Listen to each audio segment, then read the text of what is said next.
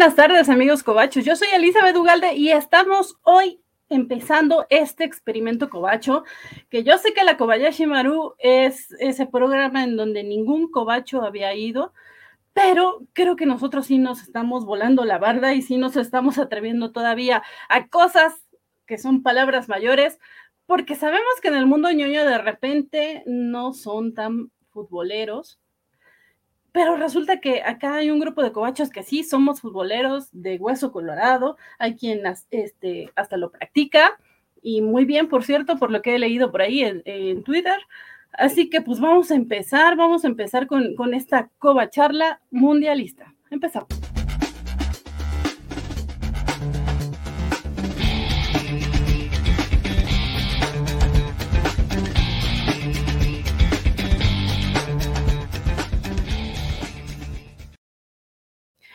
Les doy de nueva cuenta la bienvenida. Hoy es martes 22 de noviembre del 2022. Es hasta casi, casi número cabalístico. Qué bonito número. Y bueno, eh, ahorita les cuento mi triste historia y mis sueños de niña y demás. Vamos primero a darle la bienvenida a quien me va a acompañar en estas transmisiones, eh, a quien se está arriesgando en este experimento cobacho. Y le voy a robar la frase a nuestro líder supremo, al fin que anda por tierras mundialistas y no me va a escuchar y no me va a reclamar. Pero quiero darle la bienvenida a mi compañero de mil batallas, el que siempre está ahí.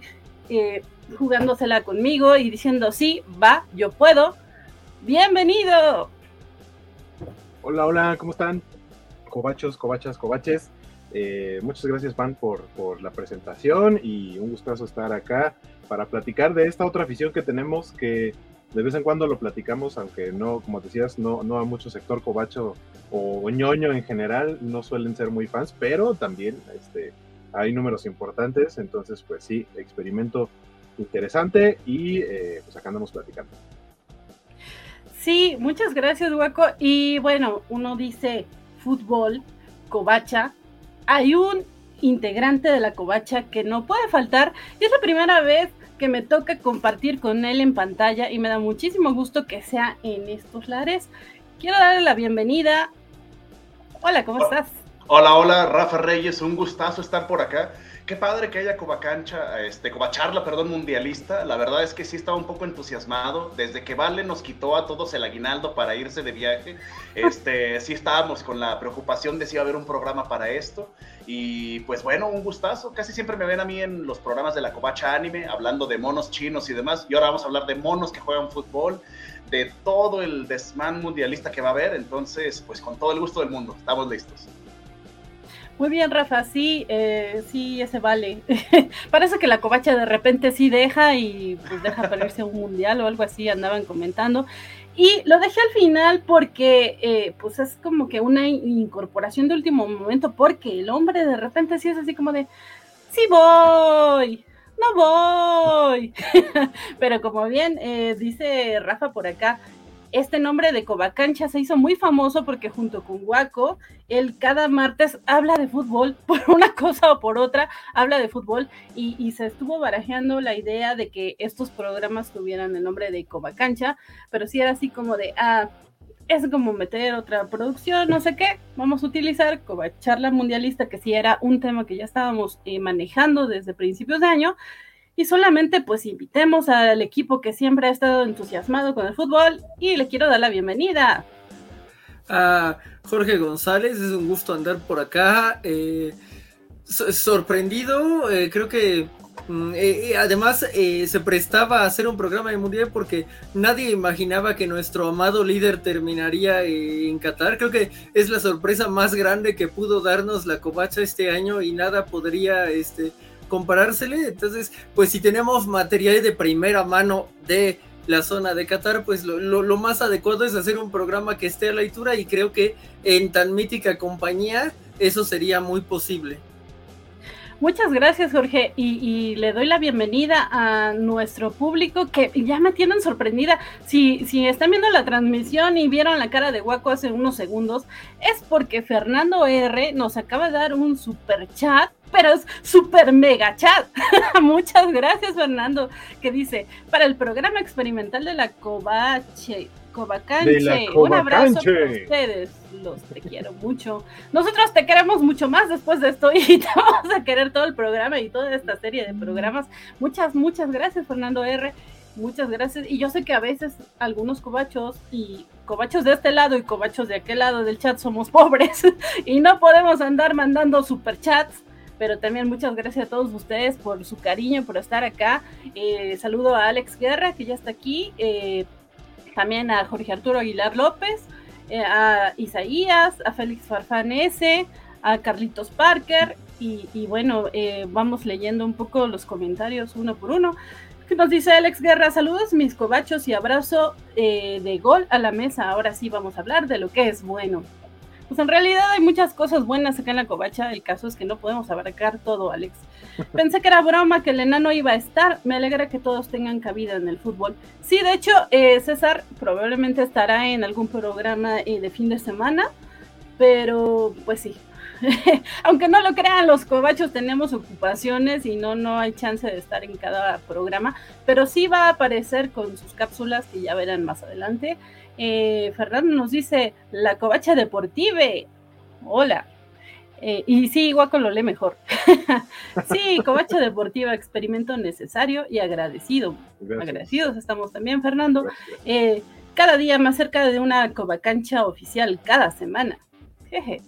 Eh, Artur nos dice saludos, buenas noches, buenas noches a, ti y a todos. Eh, Isaías, estos protagonistas sí se pueden ver, eso pretendemos, ojalá que sí.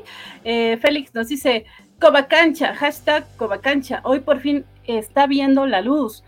Sé que poco falta también para Kovachev. De hecho, eh, Kovachev está planeándose por las gemelas desde hace un año. Esperemos que finalmente puedan editar ese, ese, esos videos y llegue a la luz alguna vez. Eh, grande vale, ya jeque catarí, nos dice Carlitos Parker. Y sí, ese vale está moviendo los hilos desde Qatar, imagínense ustedes. Eh, Félix dice, saludos, Vanguaco, Rafa y Jorge. Es un placer verlos aquí en un sueño más hecho realidad. Eh, ah, ¿Cómo no? ¿Quieren ver que sí podemos mandar cobachats? No, claro que sí, Félix. Yo podría decirte, no, quiero ver. no estoy segura. No sé, creo que me estás mintiendo. Les creemos de hace 15 días que sí mandaron muy buenos este, cobachats. nos, dice Carlitos Parker, eh, Jorge anda de saco, tremendo. Sí, de hecho, eh, todos decidimos salir de saco porque Queremos ser una mesa. Nomás que siento que el mío no se nota mucho por la iluminación, pero, pero sí. Sí, tampoco el mío, pero. Pues, y eso no es por la iluminación, es por mi pésima cámara, pero bueno. Eh, nos dice eh, Félix, guerra de Covachat. Y luego nos dice Fernando, el Alemania contra Japón va a estar increíble. Ah, e, e, es una razón más por la que tenemos que odiar que Italia no haya entrado en este mundial. Ah, Me rompe el corazón tanto, es como, e, era una reunión de amigos. Había potencial para un desmadre, había mucho potencial ahí en ese grupo, en ese posible grupo. Imagínate la calidad de memes que hubieran llegado con grupos así más conflictivos. Es, por ejemplo, como el partido que viene de Estados Unidos contra Irán y luego Estados Unidos contra Inglaterra. O sea, hay, conflicto y, el mundial siempre es sabroso por eso. Y con los memes se disfruta más, la verdad. Sí, que, este mundial ha sido eh, peculiar porque de repente hay muchas cosas extra cancha que la gente eh, comenta, pero hoy que jugó México y ya que estamos como con esta fiebre mundialista de tu equipo ya jugó, ya se presentó, creo que sí se olvidó todo lo que decían. Sé que hay muchas protestas todavía, sé que hay muchas críticas, van a estar, tienen razón en muchos sentidos, pero hoy fue día de fiesta y creo que se nota. Nos dice Alex Guerra, ¿el enano será el hooligan o ese es el papel de Vale? Pues yo creo que será el papel de Vale, porque no. César va a tener un, papel eh, más interesante por acá. Nos dice Isaías, Inglaterra contra Gales. Ese chisme estará interesante. Sí, casi, casi una guerra civil. Y nos dice Carlitos Parker, Estados Unidos contra Irán es lo que todos los adultos queremos ver wow. ¿Ustedes, dirían que César va a ser, porque es que los que hacen como ese tipo de reportajes fuera del programa en vivo, ¿ustedes dirían que va a ser más como Facundo o como Alberto Lati? Ya les tocará ver cuál va a ser el, papel de César inmediatamente lo van a notar, es perfectamente identificable cuando veamos eh, su participación. Ah, pero, el eh, como Faitelson. pero, pero contéstenle hueco, ¿ustedes qué creen que, cómo será el papel de César? ¿Qué, qué se imaginan? Pero, eh, pues sí, justo vamos a hablar de, de la inauguración. Bueno, antes les cuento, esta vez vamos únicamente por YouTube, justo como es un experimento cobacho y y no y al público eh, Cobacho no suele gustarle tanto el fútbol, entonces no vamos a afectar los números de Twitch, no vamos a afectar los números de Facebook, así que si nos quieren ver, vénganse para acá, vénganse a comentarnos acá en YouTube que en una de esas hasta subimos los números de YouTube.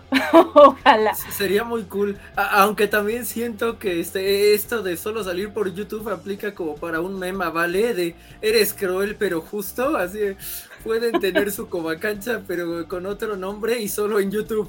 Eres cruel pero justo algo así. Y yo les decía que luego les cuento mi triste historia de niña y es ahora que la voy a contar. Ahí van mis 20 minutos. No, realmente yo era muy, muy fan de los protagonistas cuando era niña. Siempre veía el fútbol y, bueno, los mundiales, el fútbol en general. Y era súper, súper fan de José Ramón. Entonces, cada que veía estas mesas de análisis, sí, yo sé, es que acá Guaco me está haciendo caras porque pues el americanista, por supuesto que odia a José Ramón Fernández pero a mí me encantaba eh, ver su participación en los protagonistas. Decía, yo quiero estar ahí, yo quiero tener una mesa de análisis. Y bueno, no es exactamente la mesa de los protagonistas, pero es lo más cercano que estaré. Así que muchas gracias chicos por esta oportunidad y chat por esta oportunidad. Ahora sí, vamos a hablar de la inauguración y bueno, tuvieron la oportunidad de verla, eh, el partido inaugural, algo que quieran comentar de de este previo o de este inicio del mundial? Se siente desangelado, ¿no? O, soy yo. O sea, no quisiera empezar hablando feo, no quisiera empezar hablando eh, cosas negativas, pero de como que uno va con la predeterminación o preconcebido el concepto de que es un mundial distinto, de que es un mundial con muchas reglas y muchos cambios. Entonces, desde que empieza la inauguración, que vemos a un Morgan Freeman, que escuchamos, por ejemplo, canciones antiguas de, eventos anteriores, por ejemplo, que pudimos escuchar El Cielito Lindo, que pudimos escuchar las canciones de Ricky Martin, este, a Shakira, eh, que pudimos ver a las demás mascotas, todo lo actual palidece frente a ello. Tú ves a todo el desfile de mascotas, que me pareció genial el, detalle, y luego ves el, no sé cómo se llama, el, el ay, ¿qué será? Como turbante, no sé qué sea, pero ves la mascota actual y la verdad no, no sé, no tiene, le falta punch, será, mi, será la palabra adecuada o hay algo que no me termina por convencer, que no termina por empaparme de esta vibra mundialista que Qatar quiere eh, manifestar.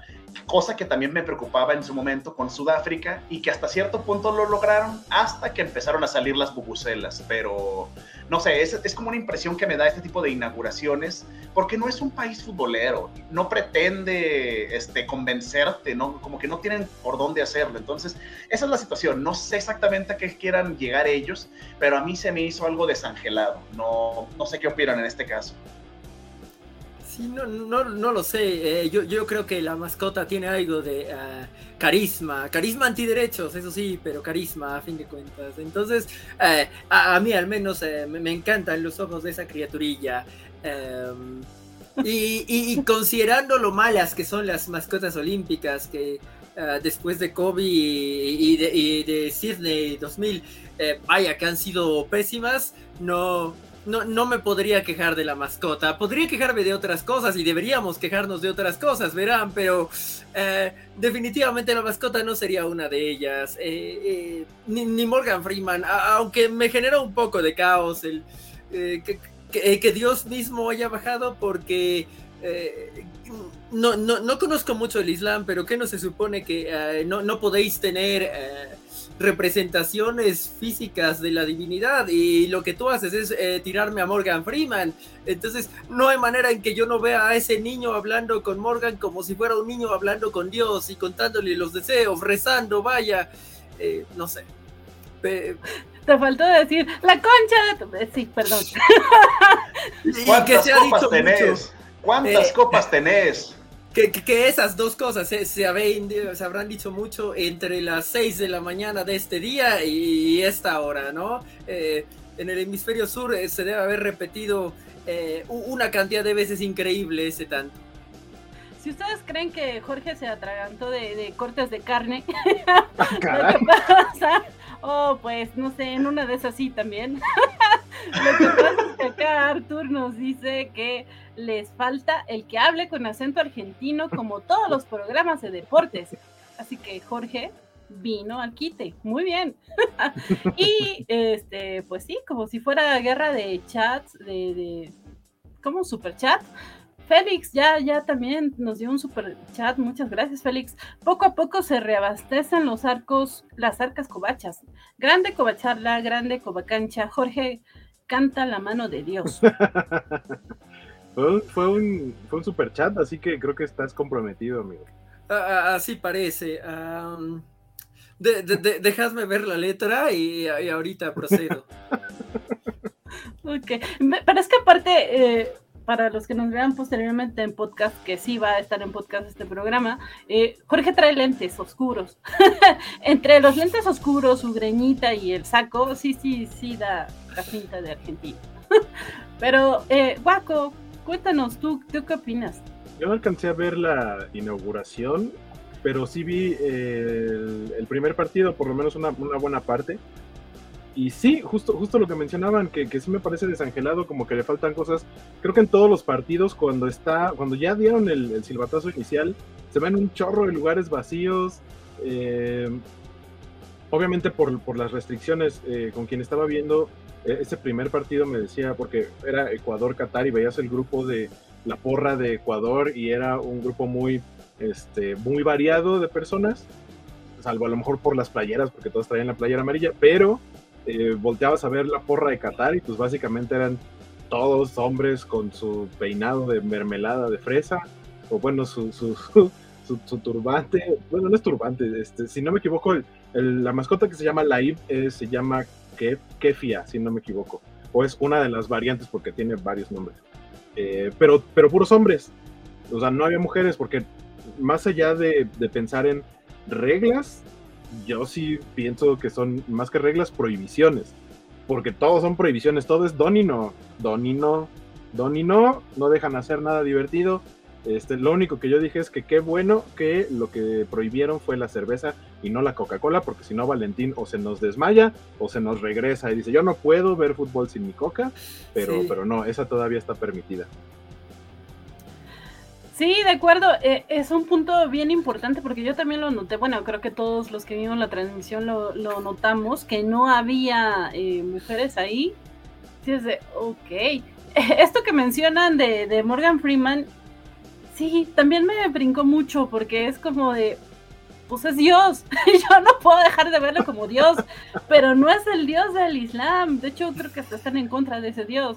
Entonces, sí, fue muy raro para mí. Eh, yo no me puedo aprender el nombre de la mascota, para mí es Gasparín árabe. Está bien bonito. Se llama Laib. pero sí. Eh, pero sí, va a pasar a la historia como una de las mascotas de las cuales no nos acordamos cómo se llama, ni nos acordamos como de. ¿Y qué era la mascota de Qatar? No nos vamos a acordar. Pero, por ejemplo, ¿qué, tanto recuerdan a las mascotas de los últimos mundiales? Porque yo recuerdo que eran. Eh, eh, obviamente el lobito de mi amada Rusia, este, pero no recuerdo de Brasil, recuerdo al Leoncito de Sudáfrica, eh, creo que era un oso lo de 2006, pero no traía mucho punch. Eh, lo de 2002 era muy moderno, no, no, no, no me suena. El de 98, claro que lo recuerdo, hasta el día de mi muerte. Que, que, Futix aparte tiene una hija que terminó siendo la mascota de un mundial femenil de fútbol. O sea, ah, que, le, dieran, que, le, dieran, continuidad a eso me gustó mucho. Sí, creo que Futix de, Francia 98 es de las mejores mascotas de los mundiales y creo que es muy recordable eh, eh, el de Estados Unidos 94. Este, ¿Cómo se llamaba? Porque, porque Kobe era el de los Juegos Olímpicos. Sí, Kobe era de los no, el otro no lo cómo se llamaba, pero también era bastante reconocible, por lo menos en dibujo. Lo que era Striker, ¿no? Striker. Y los de México también creo que han sido los, los más reconocibles, o por lo menos el, el del 86, que es este Pique. No, y, de hecho, porque el de Brasil estaba simpaticón, que era Fuleco, si mal no recuerdo, ah. Fuleco se llamaba, que era como un armadillo, y estaba simpaticón, pero eh, sí ha habido algunos que, se, que, pueden pasar a la historia por no ser recordados tan fácilmente. Pero como decían ahorita, el de Francia 98 lo tiene uno en la memoria, así, este tatuadísimo, la, la el diseño. Corea-Japón, ese sí, no recuerdo absolutamente nada. Eh, y eso que es uno de mis mundiales favoritos, pero no recuerdo exactamente el concepto de la, de la mascota como tal. Y sí, está muy pues, moderno. Yo creo que también depende.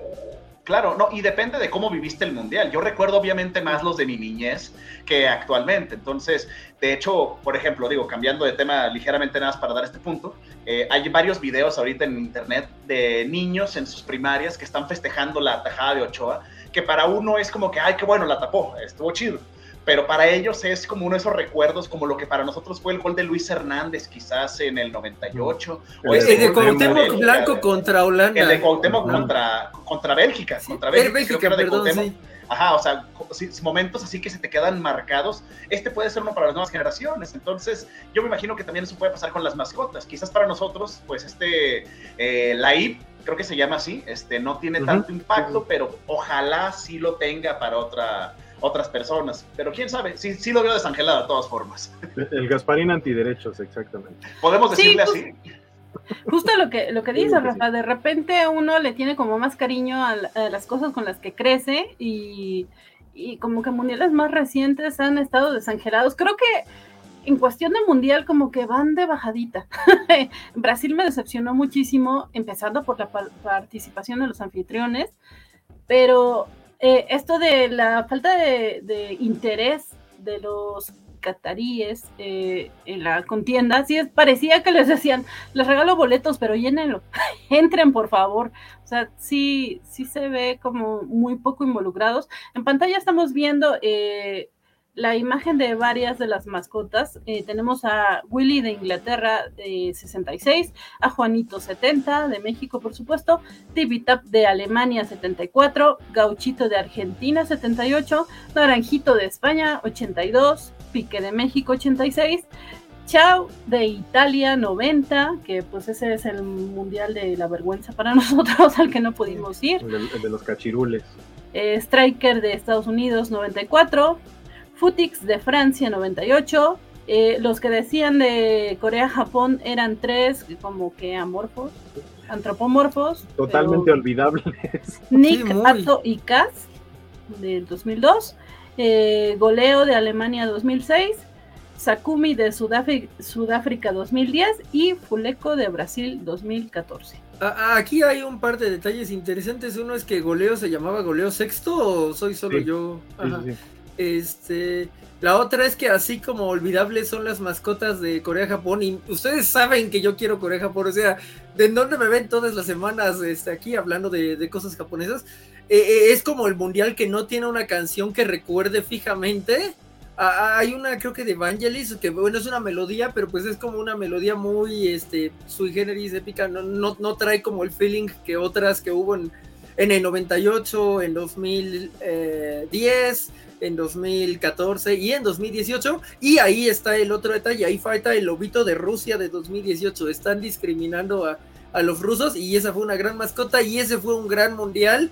Eh, el segundo que más he disfrutado en mi vida porque Croacia se metió en las finales después de hacerme sufrir tres rondas de penales. Malditos sean, benditos sean, benditos sean también, ahorita que mencionan lo de las mascotas, hasta la canción, ¿eh? hasta, hasta el tema del, bueno, hasta el tema musical, eh, también no se siente ese impacto, porque ahorita creo que es Maluma con este eh, Nicki Minaj y una cantante de allá de Qatar, creo.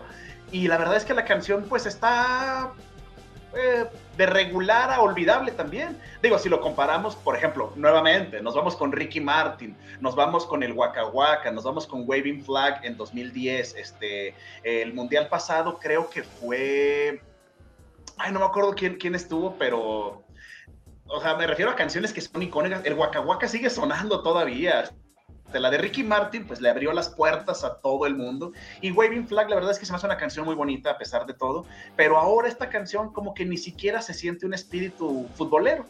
Realmente me parece una canción genérica. No tengo idea de qué hable la mayor parte de la canción por la cuestión del idioma, pero lo que sí entiendo de la canción, pues no le, no le hallo una relación directa como para decir, esta es la canción que va a representar al Mundial de este año. Entonces, hasta en ese punto se siente como que la distancia entre los fanáticos y cómo Qatar quiere proyectarse. Y es feo, es feo, porque ves los estadios medio vacíos, ves todo el tema de los derechos, que es un punto y aparte completamente, y no terminas por conectar. Lo ves porque pues es tu país el que está representado y quieres lo mejor, pero no sientes la fiesta del Mundial como por ejemplo eh, fue en Brasil, un país totalmente futbolero la gente se desvivía a las calles, era, era samba, era caipiriña y fútbol. Entonces, aquí es diferente, aquí es, no siento la fiesta, voy al estadio, se acaba todo y me regreso a mi hotel a descansar.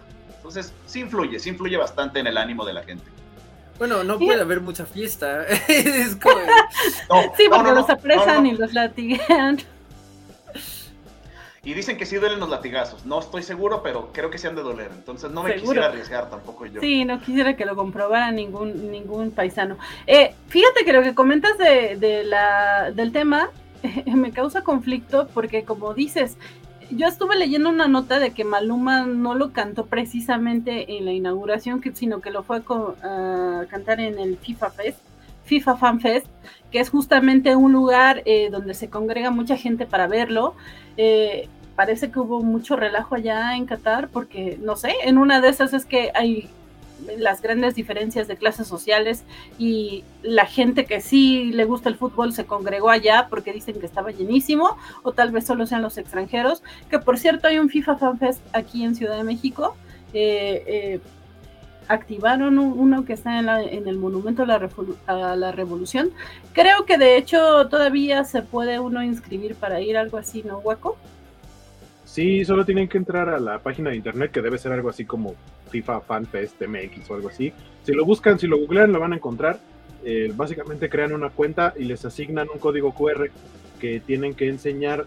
El espacio se supone que tiene un cupo, una capacidad de hasta 7000 personas. Eh, entonces, mientras haya cupo, uno puede entrar. Lo que sí es que en el día en el que vayan, pueden estar el tiempo que quieran, pero si se salen ya no pueden reingresar. No hay un reingreso el mismo día pueden ir al día siguiente, los días que quieran, de hecho, este, pero siempre y cuando haya cupo. O sea, si el lugar está lleno, eh, mejor dense una vuelta otro día porque no les va a tocar. Y la otra es que, o sea, tienen las pantallas para ver los partidos en vivo, eh, con excepción, obviamente, de los partidos que son como el de hoy de Argentina, que fue muy, muy, muy, muy temprano, por ahí 3, 4 de la mañana. Eh, esos los pasan diferidos, o sea, en teoría los pasan como más en la tarde, pero los demás, los que son tempranito, por ahí de las 9, 10 de la mañana, 11 de la mañana, mediodía, eso sí los pueden ver en vivo. Eh, y esa partir comenzó, pues tal cual, el 20 de noviembre y hasta, y hasta el día de la final del Mundial. Pueden ir allá al, al FanFest pues, a echar el cotorreo con más gente que quiere ver los partidos en pantallotas. Parece ser que Luchamex ya fue. Sí, de hecho, eh, nos dice que lo saludamos. Hola, Luchamex. Dice: Fue al monumento eh, a la revolución. Es el de la cerveza cervecera Corona. Y fui el primer día y me gustó. Y, Félix lo reta a, meter en su, en su plática a América Chávez. Dice que sí, ese sí será un challenge. Pero bueno, eh, sí, Maluma se presentó en el FanFest, pero en la inauguración cantó alguien, y perdónenme, yo sé que esto es racista, pero eh, alguien que me parecía coreano. Y aparte, pues eh, los coreanos ahorita están de moda, así que yo juraba que era coreano. La verdad es, que no sé quién era. De BTS. Sí, creo que era uno de los, de los cantantes de BTS que fue, no sé si anda de proyecto solista, la verdad es que con el K-pop no estoy tan metido, eh, sí conozco al grupo, pero no sé si venga él aparte nada más, eh, estrenar esta canción. Y la verdad es que pues lo hace bien, BTS es un gran grupo, independientemente de si te guste o no te guste, este, son buenos los chavos, si tienen talento en ese sentido, pero te digo, cuando uno no conecta, no conecta y ya. A mí no me conecta esta ni la canción, ni la presentación, ni la inauguración. Y, pero es cosa personal, igual va haber gente que le puede haber parecido maravilloso. Entonces, creo que ahí sí depende de lo que cada uno de nosotros vio y qué tanto nos pudo haber gustado en ese sentido, la verdad. Y, solo como dato curioso, eh, tanto Dua Lipa como Shakira declinaron su participación en esta ceremonia justamente en protesta por la falta de derechos a las mujeres. Entonces, pues sí, ya, ya empezamos con eso. Pero eh, pues empezaron eh, Ya acá, una Skywalker en YouTube nos dice el nombre del integrante de BTS, Jungkook. Jung, Jungkook. Sí, yo estaba esperando que Vane lo pronunciara porque yo no tengo idea. Creo que, creo que le salió bien, creo que ese es Jungkook, creo. Ok, bueno, háganse la idea de que es algo así. Debo decir que me recuerda un poco a, uno de los chistes de Austin Powers, eh, de las unas gemelas justamente japonesas, creo, una se llama Fuck You y la otra es Fuck, Me, y es un chiste muy raro de esos de juegos de palabras. Algo así me sonó el nombre de esta persona, este, pero sí es uno de los, de los chicos de BTS. Eh, y, y, debo señalar, hacer como una acotación al margen, que si bien igual esta, esta canción mantiene la identidad del resto del mundial, que es como sin tanto show, que no llama tanto la atención, o como dice Rafa, que no conecta con nosotros, sí debo decir que es mejor que la cochina canción que tiene Televisa Deportes, porque la odio desde el momento en el que la presentaron, y desgraciadamente tiene un ritmo y una tonada muy pegajosa, y yo por favor, ya que se acabe el mundial, nomás para que se acabe esa promoción de esa canción del señor Buki, me cae usted muy bien, pero su canción es horrible. Qué bueno que no la he escuchado. Haré todo lo posible por no escucharla. ¿En, serio? ¿No, has, prendido la tele en un mes? ¿o no, sí, yo, yo sí he prendido la tele, pero pues en el 7, porque por ejemplo para los partidos, pues lo más lógico era este escuchar a ah, Martinoli, alabar a Memo. Sí, porque, porque aparte no sé si han, este, o sea, para, para quien esté en el chat, que haya visto eh, los partidos o por lo menos los recientes, que sabemos que este es el mundial de despedida del perro Bermúdez, dijo que ya de aquí se va a retirar. No sé si solo de la selección, pero es como se despedida. Toda la eliminatoria fue invitando a, personajes que estuvieron en algún momento compartiendo micrófonos con él en mundiales y estuvo gente de otros lugares o que antes estuvo en Televisa y que ya no está como Raúl Orbañano, estuvo Javier Alarcón, estuvo Raúl Sarmiento, que ahorita no está en ninguna eh, empresa como tal, eh, sino como independiente. Todos ellos estuvieron por lo menos en un partido eh, acompañando en micrófonos al perro Bermúdez, pero la neta es que ya se le va un poquito la onda al señor. De pronto alguien está hablando y el perro se mete como si no estuviera hablando nadie. Es como, oh. bueno, al menos ya es último mundial, señor, pero, pero deje que los demás hablen, deje que acaben su comentario y ya después empiece el suyo, pero sí, ya este, ya, ya vio su Atlas campeón, ya, este, creo que ya es momento. Rafa, lo festeja, estaba seguro que iba a hacer eso. Mencionan al Atlas y acá un Rafa se enorgullece y todo. Creo que es eh, el integrante de esta mesa que más recientemente ha visto a su equipo campeón. Muy bien. Y jamás pensé a ver, y jamás pensé verlo realmente, pero, pero sí es cierto. A mí se me hace genial que le den esa oportunidad al perro de despedir. Porque sea otra vez, es de gustos, habrá quien le parezca un narrador este icónico, habrá quien diga que nada más puso apodos, pero está padre que le den una despedida y más en una ceremonia tan grande como esta, porque realmente, pues no, a veces no se dan esas oportunidades y menos en estos medios. En estos medios es de que, bueno, ya no te voy a llevar y se recién, bueno, se, se termina tu contrato y se acabó todo. Entonces, qué bueno por él que pueda despedirse, pero sí cierto, sí hay veces en las que es como que, señor Bermúdez, espérese un segundito, ahorita le damos la señal y entra. Eh, ese es el, el detalle, más que nada. Sí, de acuerdo. Eh, bueno, pues ya, ya estamos hablando mucho de chacoteo y demás, y también de repente tenemos que hablar un poco de partidos. Eh, pues hablemos del partido inaugural, que creo que ese sí la gran mayoría lo vio y si no lo vio todo el mundo se enteró de que es la primera vez, o sea, Qatar rompió récord, bueno, más bien no rompió récord, marcó un récord histórico. Rompió racha, sí. El primer eh, local en perder en perder su partido de inauguración. Pero, ¿cómo, vieron ese partido? Si lo vieron o, lo que se enteraron. La, verdad es que qué, feo equipo trae Qatar, ¿no? los ves jugar y se, qué padre que tengan su equipo y lo que quieras, pero es feo que la inauguración sea un Qatar-Ecuador. Con todo el respeto a Ecuador, Ecuador es un equipo de la Liga MX. De hecho, Ener Valencia, que es quien anotó los dos goles de Ecuador, pues aquí lo conocemos de Pachuca, lo conocemos de Tigres. Jugadorazo, ¿eh? Jugadorazo, que ahorita ya es la máxima leyenda goleadora mundialista de Ecuador.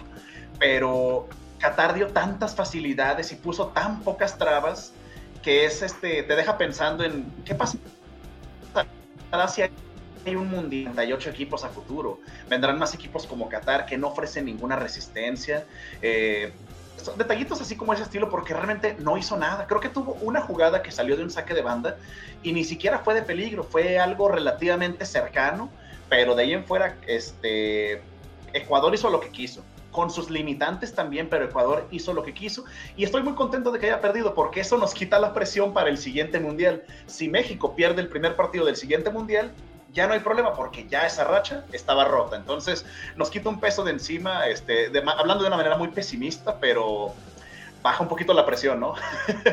al fin y al cabo, eh, el problema es ese, de que empiezas, empiezas con este tipo de partidos y te da una idea de lo que va a ser el Mundial, porque a los primeros 15 minutos ya había polémica.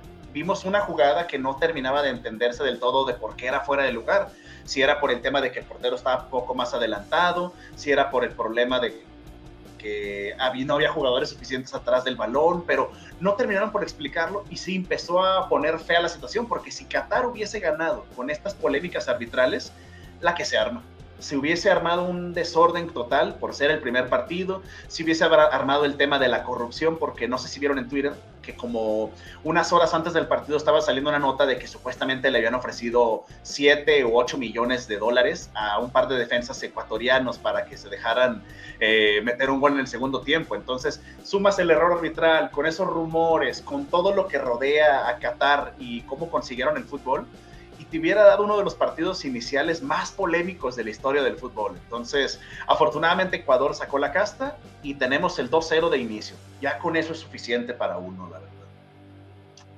Que es un caso curioso este de, Ecuador, porque es de estos eh, países latinoamericanos que de repente entran, consiguen el boleto y muchos menosprecian, menospreciamos, bueno, no mi caso, pero sí como mexicano, los mexicanos de repente dicen, ah, Ecuador o demás, pero los argentinos, o sea, ni que digan, Argentina sí andaba menospreciando a todo el mundo y bueno, ya hablaremos de cómo le fue a Argentina hoy.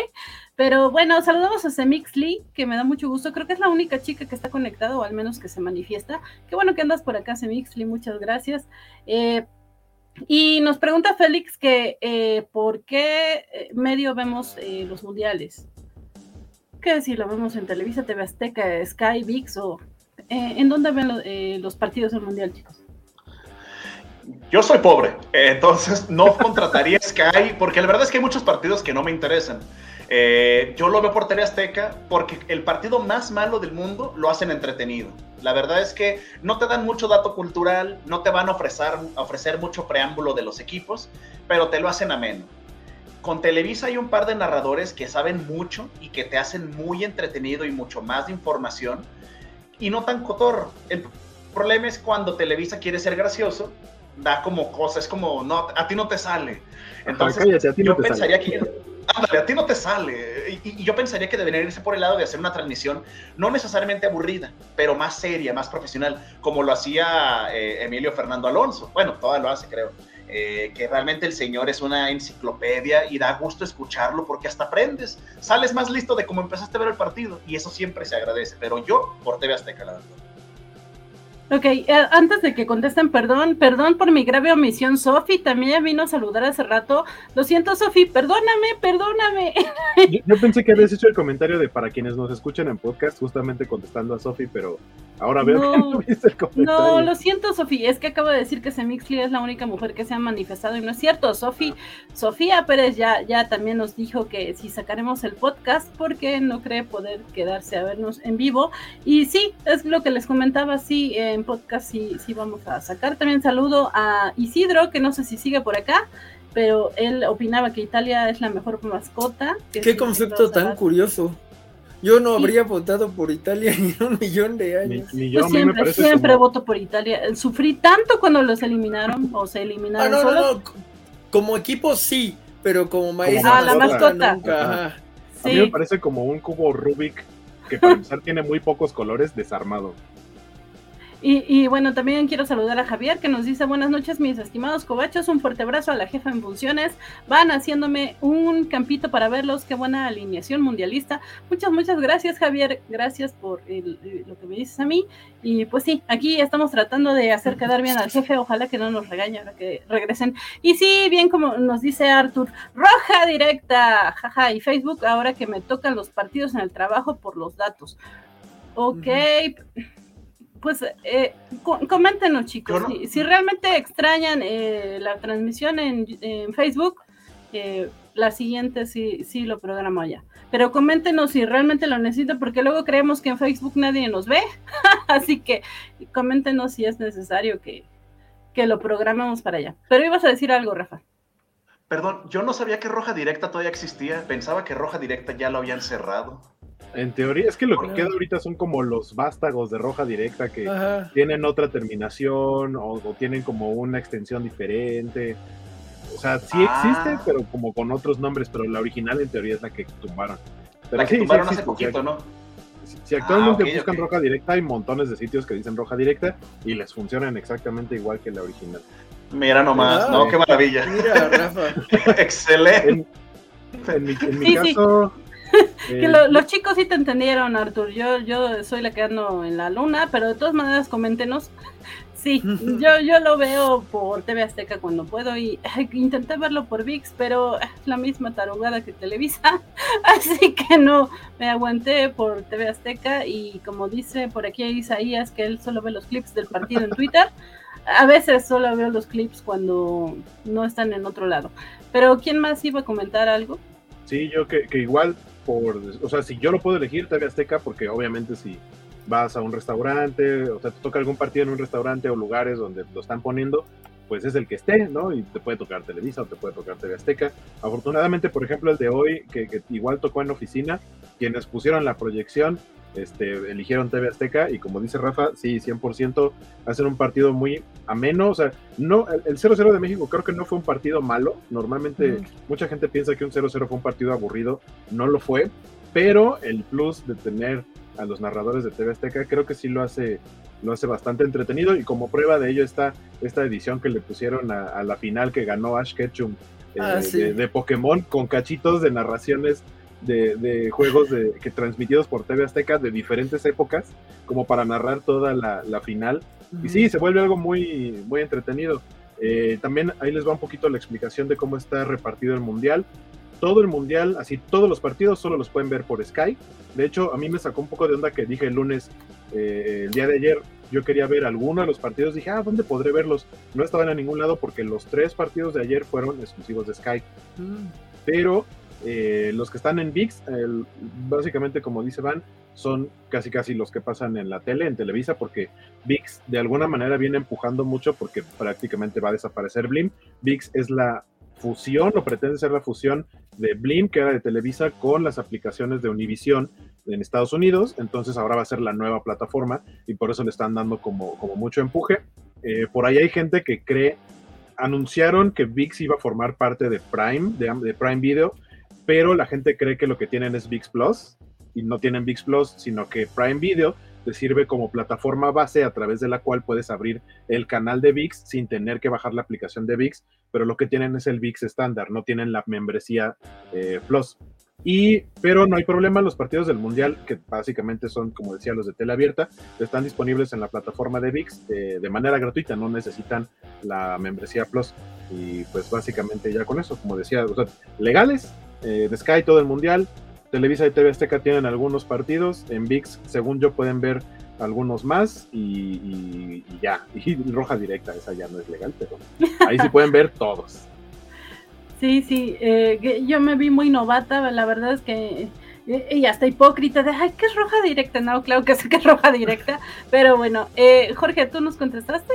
Ah, no, no, no, no he contestado.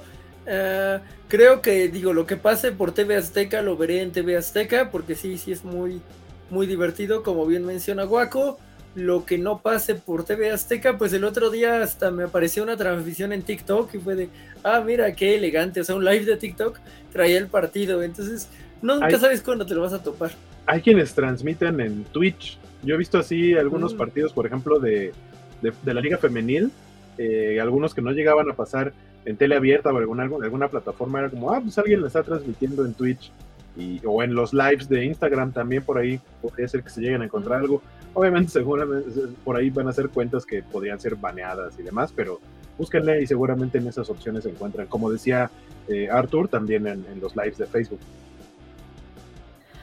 Bien, pues eh, ya mm, chacote, bueno, es que, ya saben que nosotros chacoteamos siempre, pero eh, tenemos muchas cosas más por hablar y yo no he mandado esta cápsula. Vamos a ver nuestra primera cápsula de las covacharlas mundialistas, que déjenme decirle que nuestro productor me creó varias cortinillas porque hay muchas cápsulas preparadas, pero esta cápsula en particular, todas estas cápsulas eh, tienen eh, nombre, eh, son la sección no era penal, y como el nombre se creó, bueno, se eligió cuando el líder supremo ya no estaba, pues no tenemos una cortinilla que se llame así, así que utilizaremos esto.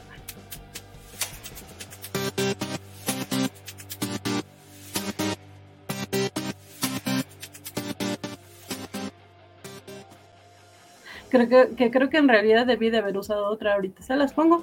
Pero bueno, vamos a, a ver esta, esta primera cápsula Espero que les guste, a mí me gustó mucho y les aviso que en el panel tampoco la han visto, así que a ver qué tal. Corre la Pedrito.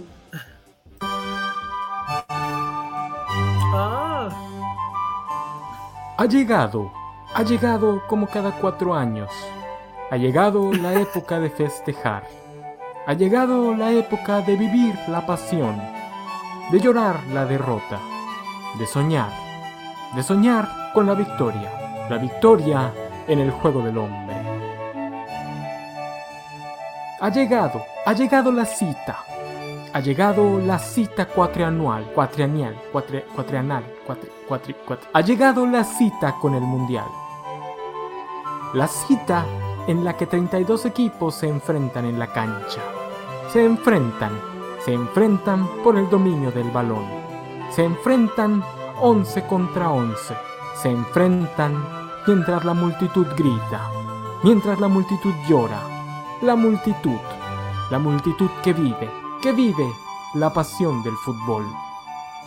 Poco importan los muertos, poco importa la esclavitud que construyó los estadios, poco importan los derechos humanos, nada importan los derechos de las mujeres, nada importa la comunidad LGBT. Lo que importa, lo que importa es el dinero. El dinero que ganará la FIFA, que ganará, que ganará con la pasión del fútbol. Y esa fue la primera cápsula de nuestro querido César Castañón, mejor conocido como el enano sensual. Así que, pues sí, chicos, como ven? Tiene un poco de todo. Ah, eh, eh, eh, es, una verdad tan grande que negarla sería, nos haría ver ilusos, ¿no? Este, realmente el mundial debió haber sido, no debió ser el mundial en Qatar jamás. Se está pisoteando todo lo que se puede pisotear, se está pisoteando. Todos los derechos que se pueden hacer a un lado se están haciendo a un lado. Entonces, realmente, dentro de lo gracioso que, lo hace ver por, la, por, el, estilo de la cápsula, es una verdad muy fea, ¿no? Es una verdad horrible que estemos pasando por esto, pero también hay otra cosa que es importante. De esto no son culpables ni los artistas que cantan, no son culpables ni los medios que cubren, ni los futbolistas que son chavos, o bueno, señores también, que van a jugar representando a su país. Aquí desgraciadamente es una organización que pues quería dinero y dijo, ¿dónde lo puedo sacar? Y voltearon a Qatar y ellos se los ofrecieron. Entonces, es muy fuerte, pero es la, es la primero que se debe mencionar cuando se piensa en el Mundial de Qatar, ¿no? Híjole. Pero está muy graciosa la forma en la que lo maneja. Sí, de hecho, eh, sí, por acá dicen en el chat que es muy sello del de, enano, muy sello de César. Y, y sí, o sea, intenta ser gracioso de algo que también está criticando, está poniendo el dedo sobre la llaga o sobre el renglón de las cosas que evidentemente no, no están pasando bien, como dice Rafa, esto finalmente es una fiesta deportiva. Eh, sí, eh, el fútbol mueve dinero siempre, eh, está lleno de corrupción siempre, solamente que pues ahorita es como más fácil y evidente señalarlo, ¿no? Pero Jorge, Hueco, algo que quieran comentar. Yo, yo me, quedé pensando que si si César está tratando de ser Faitelson, no saldrá por aquí alguien a querer ser Ricardo Peláez para decirle, eres un estúpido. Yo esperaría que no, que la paz se mantenga en estos programas, pero también creo que todo va a depender de él. Este, y del Peláez también, por supuesto, del Peláez. no sé, no sé. Pero bueno, así como César, esperemos que próximamente otros miembros cobachos vayan mandando sus eh, cápsulas. También esperemos que las chicas manden algunos. Eh, eh, por ahí tenemos una posible participación cómica, me parece, o al menos algo así como tipo compayito. Ya, ya, ya veremos, ya veremos qué resulta. Pero bueno, vámonos con otra de las cortinillas que nos dio nuestro querido líder supremo, porque pues hay que desquitar, hay que desquitar lo que mandó, eh, lo que hizo por acá. Eh, eh, hablemos de...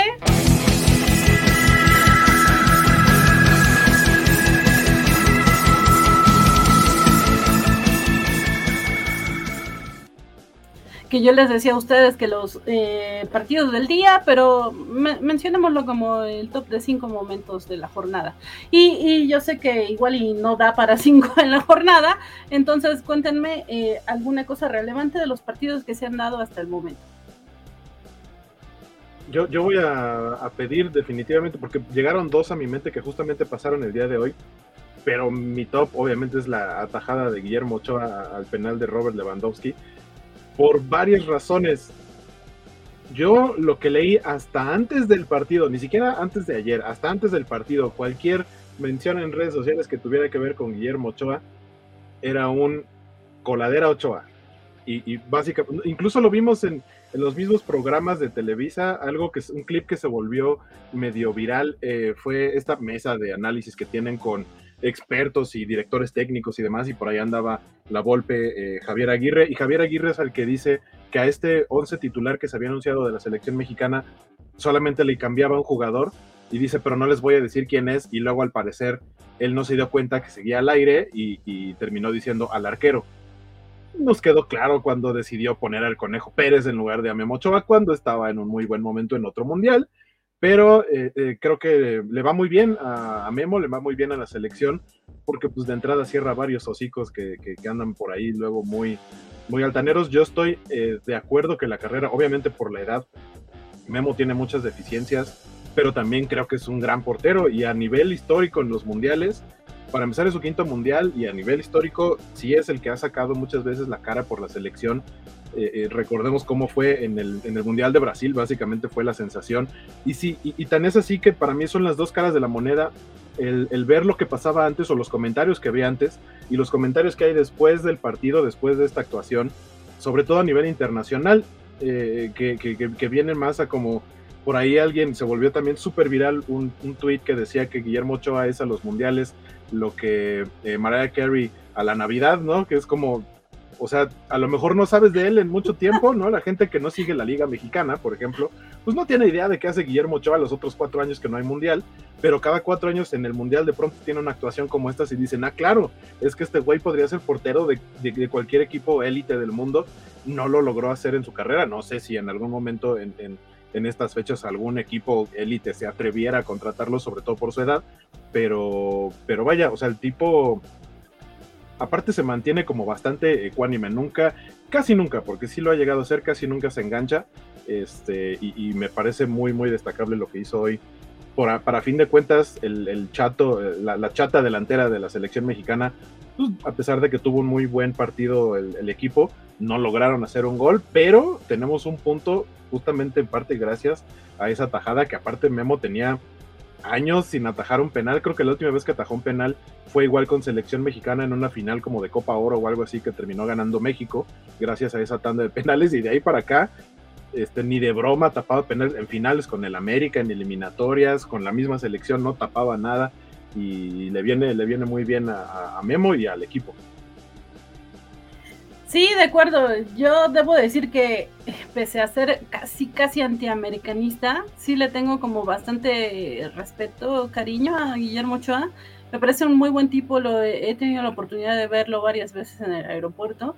Es muy amable con toda la afición, sea del equipo que sea, es muy amable, siempre se detiene a dar un autógrafo, siempre se detiene a dar entrevistas y demás. Y trata muy bien a la gente y creo que sí, en, en cuestión de mundial, como dices, siempre ha respondido, pese a que en varias ocasiones no han creído en él. Pero, pues sí, hoy De hecho, me llama mucho la atención porque un americanista de hueso colorado, que quiero mucho, saludos a mi hermano, eh, le digo, ¿qué pasó? Eh, pues, tu porterito paró y me dice, pues quién sabe por qué, porque viene fallando. Entonces, y es bueno, pues parece que ni los americanistas creían tanto en él. Si hubiera jugado como jugó hoy contra el Toluca, estaríamos hablando de un campeón diferente del fútbol mexicano y, de una final que sí habría tenido rating. Ajá, no, sí, una final que habría tenido rating y que no pareciera este, corrida de la, México, ¿qué? De, de, Tapo, sí, de, de Central Ay, qué grosero. Es la verdad, Pachuca Toluca es una... Saludos a nuestros aficionados del Pachuca y del Toluca. Con todo respeto al campeón Pachuca y a, y a los chorizos que se dejaron meter los y así. Ah, y, y, buen apunte acá de Félix. Además fue a la escuela de nuestro querido Hueco. Sí, yo siempre he dicho que nunca voy a hablar de Memo este, 100% objetivamente porque lo conocí cuando éramos jóvenes, más jóvenes, muy jóvenes, y pues éramos muy buenos amigos, entonces nunca, nunca voy a hablar ¡Ah, sí eran amigos! Sí, claro. ¡Wow! Eso sí no me lo sabía, yo pensé que solo iban en la misma escuela. No, o sea, curiosamente jugábamos juntos, pero no fútbol, jugábamos básquetbol. Ok. Y tiene bien bonitos chinos. si usted se pregunta de quién hablo, cualquiera de los dos. Pero ah. bueno, eh, Rafa, tus momentos, que esto no va a ser un top 5, los que quieras. Yo creo que podría pensar en tres, tres momentos importantes, que sería, creo que el número tres, eh, el gol de Gales. Gales llevaba años sin venir al Mundial. Creo que el último gol que hizo Gales en un Mundial fue en el 58. Entonces el hecho de que Gales vuelva un mundial de la mano de Gareth Bale y pueda meter un gol es un suceso grande para ellos. La verdad es que me dio mucho gusto. Para empezar que le empataron a Estados Unidos y luego el gol de Gareth Bale, un personaje odiado, amado, un gran jugador, un poco profesional a veces, pero ha tenido un muy buen cierre siendo campeón con Los Ángeles, siendo la figura en Gales. Entonces ese yo creo que sería mi número tres. El número dos es inevitable pasar el programa sin mencionar cómo Arabia Saudita le dio una cátedra a Argentina hoy en orden, en orden y control y en cómo tratar al rival, porque realmente el partido, eh, Argentina claramente iba sobrado, pero Arabia Saudita hizo su chamita, dijo, vamos a ponernos en esta postura, vamos a jugar de esta manera y vamos a ser ordenados. Fueron jugando con ellos y al final, pues un, un resultado histórico. No sé si vieron ahí la noticia de que el rey de Arabia, no sé, no sé si sea el puesto como tal, no me acuerdo si era jeque o rey, pero el rey de Arabia Saudita decretó que, iba, que mañana es un día de inhábil. O sea, es como mañana hay fiesta porque le ganamos a Argentina. Entonces, son sucesos que el fútbol influye en la vida de todo mundo. No a todo mundo le gusta el fútbol, pero a todo mundo le va a gustar no ir a trabajar. Entonces, son, se me hace algo también muy importante que mencionar. Y más que nada porque Argentina ahorita es el favorito sigue siendo el, de los equipos más completos que hay actualmente y verlo perder contra Arabia Saudita con todo el respeto de Arabia, pero es impactante. Entonces yo pensaría que ese es el número dos y obviamente la atajada, no el partido de México, la atajada de Memo Ochoa es este, lo más relevante de esta jornada, y más que nada por cómo la gente percibe a Memo. Es, es, muy feo, como decían ahorita antes de que empezara el Mundial, había muchos memes de otros países, porque yo sigo cuentas de la Premier League, de la, del calcio y todo eso, que mencionaban algo así de que este tipo en el Mundial es la combinación de Neuer, de Casillas y de Buffon. Y, y nosotros dándole una carrilla impresionante a Ochoa, que ha dado la cara por la selección en mucho tiempo, que desgraciadamente en, a nivel de clubes la ha sufrido bastante con dos descensos, con equipos muy, muy malos, no solo cuestión de él, y verlo una vez más callar tantas bocas en un mundial contra uno de los tres mejores delanteros del mundo, claro que se te infla el pecho. Yo ese penal estaba pensando en cuántos años llevaba Memo sin tapar uno, porque es una estadística que cada 15 minutos te la avientan aquí en México. Y cuando fue penal fue de, bueno, 1-0, ahorita le damos la vuelta. Y verlo tapar con esa calidad, la verdad es que se te infla el pecho y es yo creo que el momento de hasta ahorita de la jornada más importante para mí creo que eso sería lo, más relevante hasta ahorita de, lo que ha pasado. De acuerdo, eh, Rafa. Jorge. Ah, creo que sería difícil elegir eh, eh, momentos distintos porque efectivamente el, gol de Gales es, es un gran momento. Ah, creo que Alejandro Guerra decía que Estados Unidos pues, no, no le aguantó a Gales y se desinfló, pero que Gales no presentó mucho. Gales, pues ya es una selección mayorcilla, porque estos son los mismos que se rifaron bien cañón en la Euro, que debe haber sido la de 2016. Si no me equivoco, con las Euros me, me confundo un poco. Este, pero pues ya, ya, van con, con edad y creo que presentaron un partido digno, pero lo bonito era ver a un niño que se prendió bien cañón este, cuando metió el, gol y, y, regresaron a él las cámaras un par de veces. Y a, a, un hombre que podría haber sido un campesino de la Gales de hace mil años, y pero ahí estaba en el estadio, o sea, no había cambiado nada, había mantenido como muy eh, el look de la zona, hasta dan ganas de aprender a hablar gaélico, que debe ser una de las cosas más complejas del mundo, porque seguro ah, puedes armar cantos así como que, que peguen con todo, ¿no? Mm, eh, lo, de Argentina es un rompequinielas de cantidades eh, increíbles, ¿no? O sea, muchos deben de haber perdido dinero y sobre todo muy pocos deben de haber ganado dinero, porque si, si les hubieran dicho ayer, oye, apuéstale 100 pesos a Arabia Saudita, nadie, nadie le habría apostado 100 pesos a Arabia Saudita. No, no se me ocurre una persona, no sé, más, que alguien que fuera Joker, básicamente, que quisiera ver al mundo arder, ¿no? Entonces, eh, um, eso eh, eh, es un momento pues sí, que importante que además va a marcar el, los futuros partidos. Y, sí, eh, el paradón es notable, supongo que lo decimos como mexicanos, porque pues para los demás era de fue un 0-0, que no, no, eh, concuerdo con Hueco en que fue mayoritariamente un buen partido, eh, salvo, no sé, como 15 minutos antes del final ya está muy perdida toda la onda después del paradón y antes del paradón eh, estaba realmente activo, realmente podías decir esto, esto es un 0-0 que vale muchísimo la pena, pero creo que al final sí se les acabó un poco la energía a todos. Mm, siento que falta, falta mucha precisión en los pases en la, en la última zona para México. Creo que eh, eso marcó definitivamente el, el empate y y, ojalá estén trabajando con ello. No sé qué tanto te sirva eso cuando estás contra una Argentina dolido, pero ojalá sirva de algo. Eh, y tenía un detalle adicional que era, esperen, déjenme ver si recuerdo entre todos los pequeños datos. Bueno, yo estoy esperando mucho un partido hoy en la madrugada, como era de esperarse, pero de eso tendríamos que hablar en la siguiente ocasión. Ah, eh, la, duración eh, total de los partidos, hablando de, que se desinfla, eh, creo que es algo que vale la pena mencionar porque si estamos viendo partidos que se extienden cerca de los 10 minutos, que no era tan común. Ya, ya en Rusia empezamos a ver que le pegaban a los 5 o 6 sin problema, pero ahorita estamos viendo 7, 9, 8 como constante y creo que se va a mantener. Entonces, ese es un detalle también que ha cambiado un poco y creo que le da un feeling diferente en donde los 90 minutos ya no son tan tensos en sí mismos, precisamente porque tienes un tiempo de compensación considerable. Sí, pues el de, el de Argentina tuvo 8 minutos de tiempo de compensación que terminaron siendo 15. Eh, recordemos que ahora tenemos el VAR, tenemos más, es el primer mundial con más de tres cambios. Eh, aparte, la razón por la que el Mundial se está jugando ahorita y no en las fechas normales, que es en verano, pues es porque no eh, sería inviable jugar en verano allá en Qatar por el, por el clima.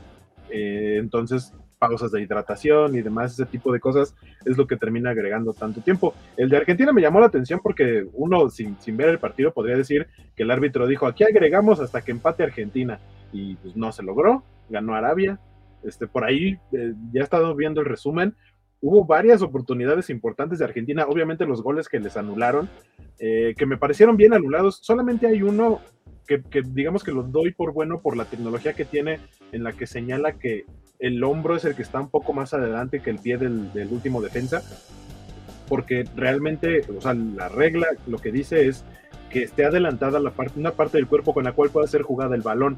Es por eso que si, por ejemplo, el jugador va corriendo con el brazo hacia adelante, el brazo no cuenta como fuera de lugar, es a partir del hombro, que digamos que es el límite que marcó en esta jugada para anular el gol. Y obviamente eh, la mayoría de los argentinos están reclamando que eso no debió haber sido fuera de lugar. Pero ahora vamos a confiar en la tecnología porque ya no solo es criterio del árbitro, sino que aquí literalmente los balones tienen sensores y hacen una cosa como en las jugadas de tenis en donde checan eh, eh, la rayita exactamente en donde picó la pelota. Entonces, en teoría es algo mucho más preciso, no se puede esconder tanto, no podría haber tanta polémica y vamos a darla por buena y, pues a, planear bien los argentinos, porque por ahí decían que sí es cierto, dijimos, ah, órale, perdió Argentina, pero después fue como, chale, se van a querer desquitar y seguimos nosotros. Entonces, pues mucha suerte a México, este, ojalá ganó un gran partido. Eh, no tenemos un buen historial eh, jugando contra Argentina en mundiales, pero, pero hay fe, hay fe. Fíjate que, que, yo siempre soy de la idea de que tu principal competencia eres tú. O sea, si México hace las cosas bien, eh, no tiene que preocuparse por nadie que esté enfrente. Desafortunadamente creo que México no hace las cosas tan bien desde hace un buen rato. Hoy no le salieron tan mal, eh, mucho estuvo excelente, pero bueno, ahorita hablamos bien de México. Em, mi top de momentos, eh, pues sí, me, repetiría con ustedes porque si bien eh, Rafa dice que ha estado un poco desangelado, incluso los partidos no han dado demasiado de qué hablar, ¿no? Eh, como bien mencionan lo de Gales, eh, sobre todo porque creo que como mexicanos odiamos a los gringos. O sea, sí ya son nuestra piedrita en el zapato porque era así, ay, el hermano menor y de repente ya nos ganan tiro por viaje cada que los enfrentamos. Entonces, sí, no, la verdad es que sí, no, me quedan muy bien los estadounidenses, bueno, Estados Unidos de Norteamérica, de América, pero eh, pero no, en fútbol no. en fútbol no tengo amigos de allá.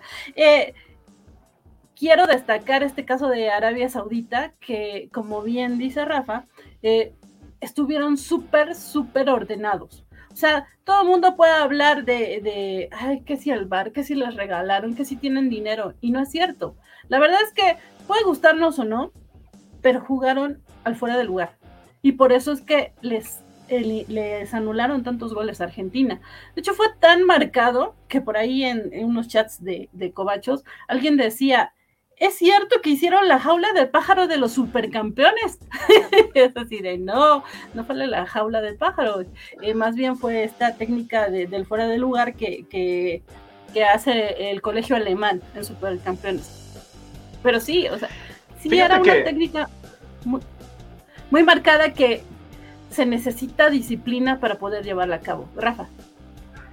Sí, no, no, y, hay algo más importante todavía que, no todo mundo va a ver, pero es que Arabia Saudita lleva más de cinco semanas concentrado. O sea, o sea, Arabia Saudita no es como México que se juntaron hace poquito, esperando a ver si se recuperaba alguien y tuvieron dos partidos en la misma semana. Arabia hizo seis partidos de preparación, los cuales creo que perdió tres, ganó dos, empató uno. O sea, realmente ellos traen una base sólida de, ¿sabes qué? Aquí está el equipo, así es como va a jugar y por eso jugaron también. No está siendo improvisado, tiene sus enormes limitantes, pero al menos en cuanto a la técnica y a lo que te pueden ofrecer en su prime, yo creo que Arabia está, está muy bien. Y el técnico es una prueba de ello. Creo que ya ha ganado la Copa Africana un par de ocasiones con otro país. Y la verdad es que es una sorpresa agradable. Y lo mejor es que le tocó a Argentina enterarse de ello, no a nosotros o a Polonia. Fue Argentina quienes probaron esta situación de que, ah, caray, ¿qué es Arabia y por qué nos pudieron ganar con esta, con esta modalidad de juego? Entonces, es importante ver que lo de Arabia no fue suerte. No fue suerte, no fue chiripo. Es algo que se ha estado practicando, entrenando y que agarraron un país muy confiado, desprevenido. Ahora el problema es que Polonia ya no se va a confiar de Arabia. Ahora el problema es que Argentina ya no va a querer confiarse con México. Ese pudiera ser la situación, pero pues eso es hasta la siguiente jornada, ¿verdad? Vámonos de una en una ahorita hay que disfrutar este empate que como bien decían, de repente supo eh, a triunfo.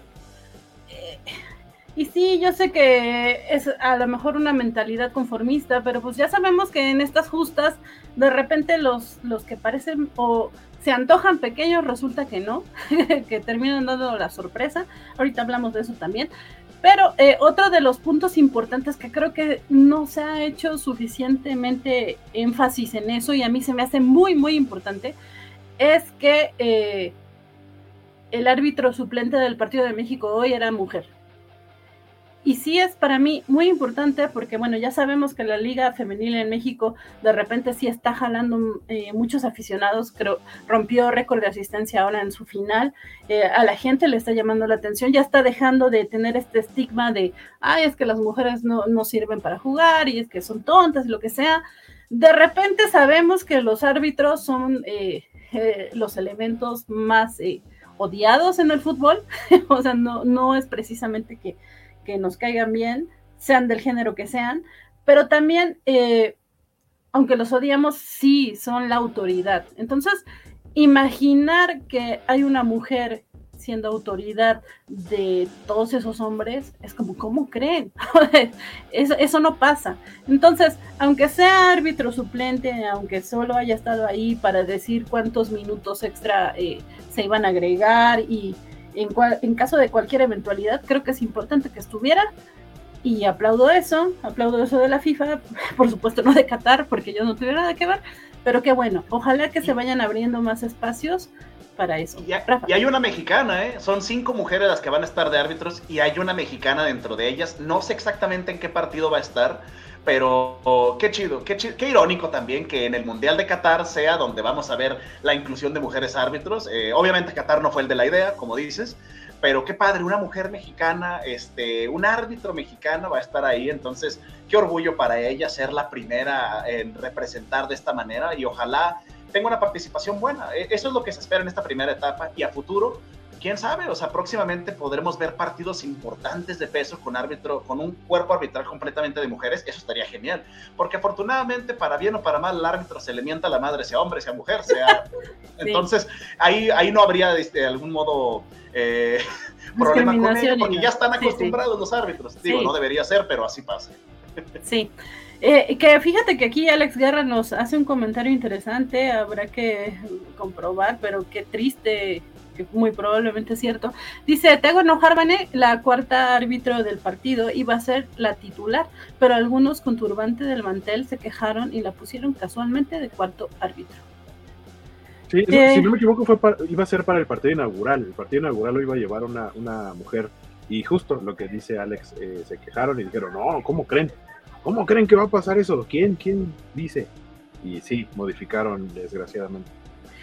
Sí, creo que era difícil justamente por el lugar en donde están, que ya vimos que en la ceremonia de inauguración ni una sola mujer. Pero eh, me parece importante que la FIFA las esté tomando en cuenta y, esperemos que reciban el mismo apoyo las ligas femeniles, los mundiales femeniles y todo esto. Eh, Alex García nos dice una, una mujer mexicana que fruta vendía y no me hagas cantar porque luego yo me sigo un cuerpo arbitral femenino, guiño guiño. Y acá sí ya se pusieron a cantar. Entonces ya no los voy a leer porque si no me pongo a cantar yo también. El Lev, Lev puso su cara de asco y estamos como estamos. Bueno, como sé que se pronuncia, pero la mascotita Gasparín. El Gasparín antiderechos quedamos. Este puso su cara de asco y por eso estamos acá. Pero bueno, eh, yo les decía, porque estuvieron comentando de sus momentos y todo, y la verdad es que parte del color de los mundiales, y más en esta época de internet, son los memes. Entonces, cada uno de los momentos que ustedes estuvieron compartiendo, eh, eh, pues sí, generó memes interesantes. Entonces, vamos a ver primero las imágenes, que, que algunas que estuvieron circulando, por supuesto. Tenemos aquí a nuestro eh, ¿cómo se llama? San Judas Tadeo, San, San Memo Tadeo. y esa imagen ni siquiera es de este mundial, ¿eh? Esa imagen ha de ser como del 2014, entonces, eh, entonces la verdad es que lo padre es que los memes se reciclan y se quedan con la misma calidad. Eso está bien chido, la verdad. Para Memo Ochoa va a estar genial tener un meme y que casi lleve 8 años de vigencia. Sí. Muchos volvieron, ¿no? También había un este un memo Superman de cuando Brasil de 2014 y dijeron ese momento. Ah, sí, que le pusieron capita, sí. También tenemos eh, aquí al memo, eh, ¿cómo se dice? Eh, táctico. Que, que, algo, o sea, creo que es un gran fotomontaje este de, de, una foto muy reciente, es de ayer o antier, eh, de Annie Leibovitz, eh, eh, que es una grandiosa fotógrafa que juntó ¿no? a como los dos grandes de, esta, de estos tiempos, de esta época, que son Leo Messi y Cristiano Ronaldo en una partida de ajedrez. Está padre que pongan ahí a Memo, pero pues, el ajedrez se juega entre dos, así que si fuera un Risk o algo así, no sé, otro juego, tendría un poco de sentido, pero pues ahí más bien sería como Memo, nomás viéndolos, porque está como de ladito. Es que tú no sabes, pero él ya había ganado la otra ronda. rival, sí, claro. Sí, está final, esperando rival. Pero, pero sí, Eh, eh, nos dice genial. Félix que es Guillermo Kasparov, sí, justamente, como eh, el gran ajedrecista. Em, también Yo pensé- tenemos, Yo pensé que decía de la mascota del mundial, yo dije Guillermo Gaspar. Sí, porque Gasparov sonaba. yo también. Gasparín. luego tenemos este que, que hace alusión a los eh, rivales de grupo de, de México, eh, Arabia Saudita, que le pega a- al perro, que es el enemigo de, de Tom, de Tom y Jerry. Y luego, bueno, Jerry le pega con una tabla a Argentina, que Jerry es Arabia, y luego le pasa el palo a, a Tom y se va corriendo para que el perro se desquite con Tom.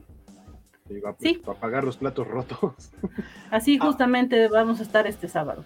Aquí lo que impresiona es la agilidad mental de la persona que hizo este meme, porque como a los 10 minutos de haber acabado ya estaba. eh, Fue como que esta escena yo la recuerdo en otro lado y fue a buscar su galería de memes y lo elaboró rápidamente. Entonces, la, la verdad es que el trabajo de la gente que se encarga de los memes ha sido maravilloso y se agradece su dedicación.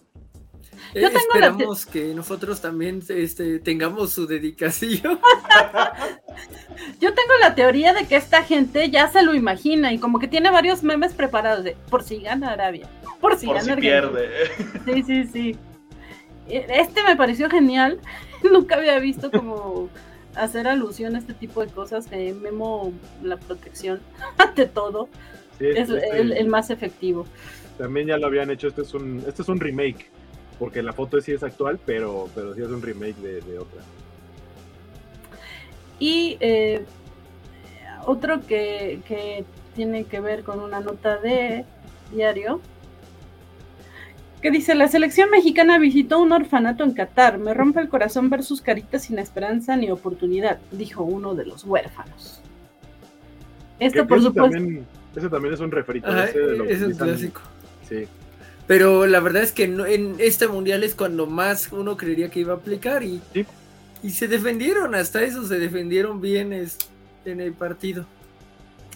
Ahora eh, vamos con, con los videos y esperemos que no nos vayan a, no me vayan a, a banear el video por andar compartiendo videos acá, pero es que hay unos muy buenos. eh, como por ejemplo, vi varios de este tipo que son eh, básicamente como que en escuelas, me imagino que escuelas de, de paga, porque no creo que en escuelas de gobierno, les pusieron a los niños el partido. Y entonces vemos este cuando marcan el penal y pongan atención a la cara de los niños cuando, pues antes, o sea, inmediatamente yo creo que, que lo que lo marcan y, y su angustia, todo bien, bien curioso, bien eh, gráfico. Les comparto ahora mi pantalla.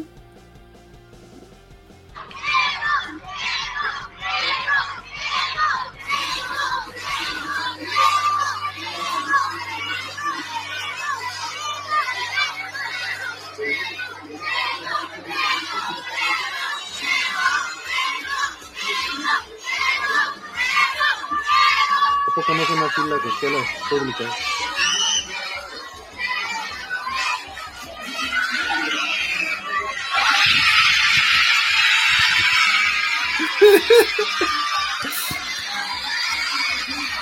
Amo mucho este video.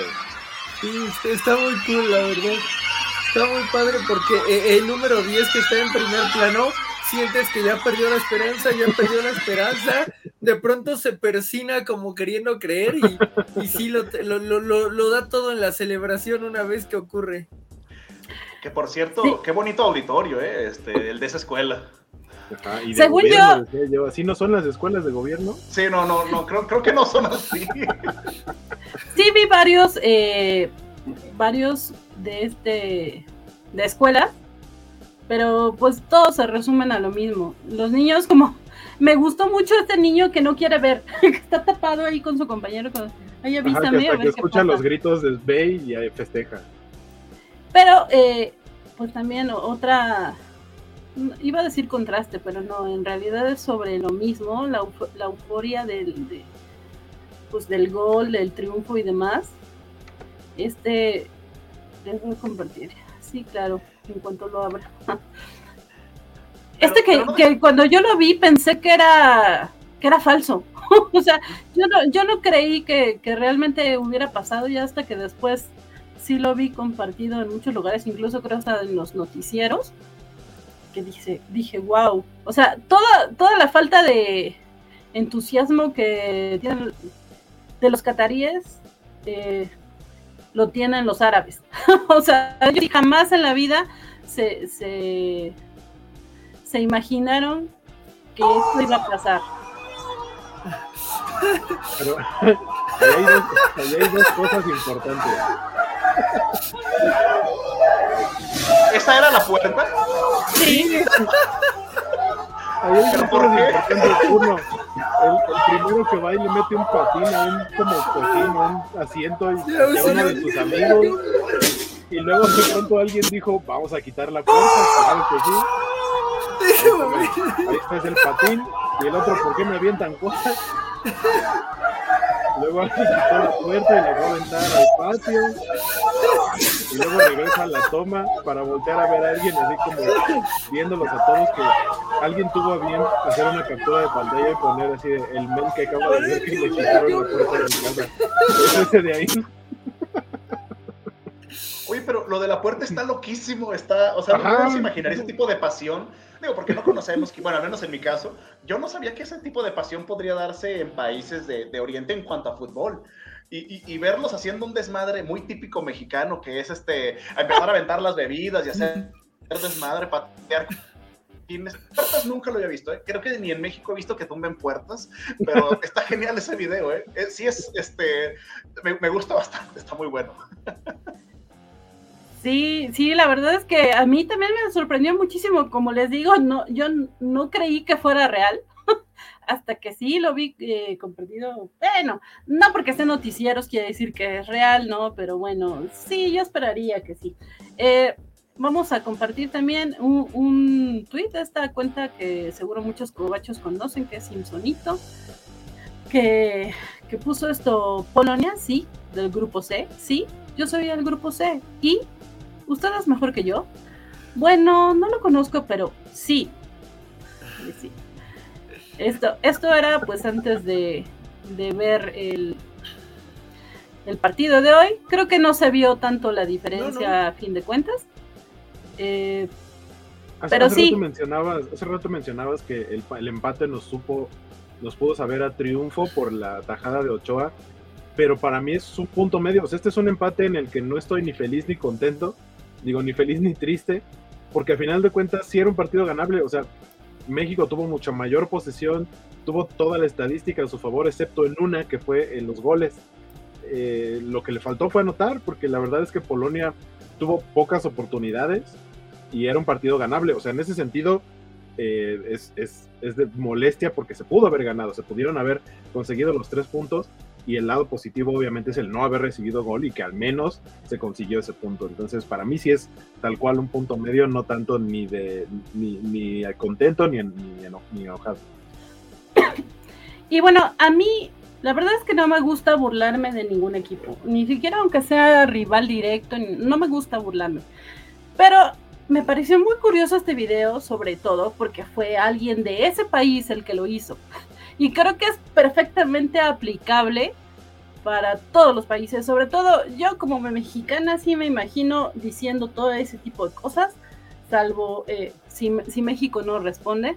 Entonces, pues vamos a ver un último video de, de este de los memes que nos vamos encontrando en el camino.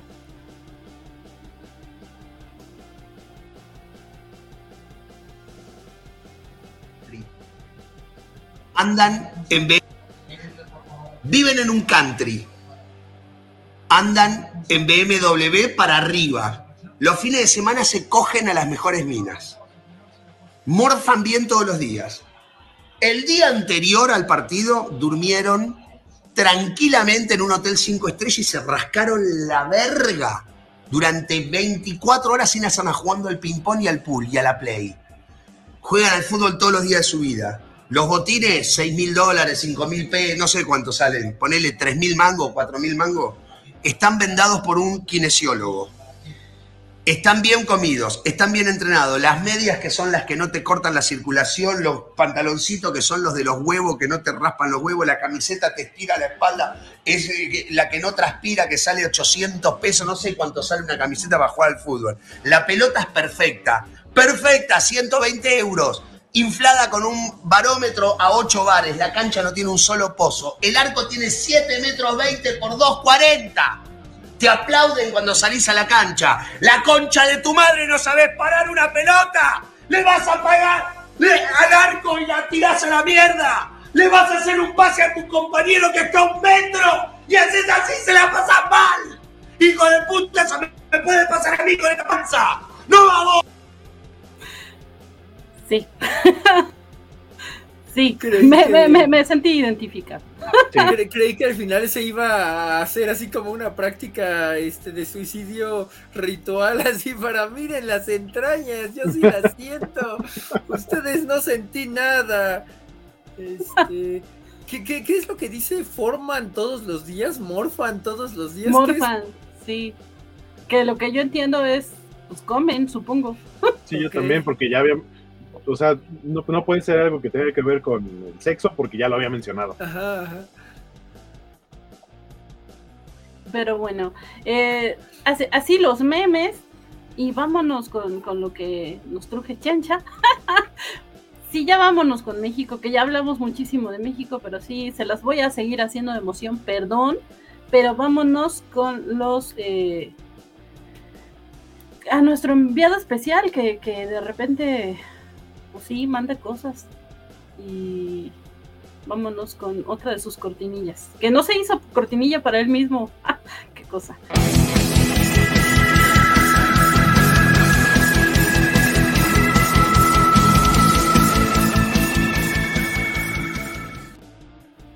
Mucho hablamos ya, eh, al menos Rafa y yo, de esta falta de, de, entusiasmo en el mundial, de esta falta de, pues, de color, de alegría, pero pues que juega México y que creen que los mexicanos siempre vamos a y dejamos todo ahí y parecemos que hacemos nuestro mitote y nuestro argüende en, en los estadios donde sea que nos presentamos.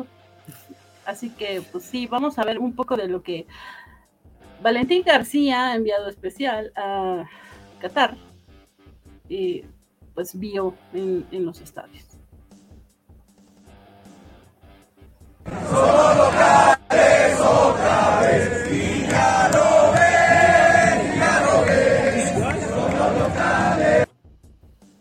Son videos cortitos, así que eh, vamos a, ver otro.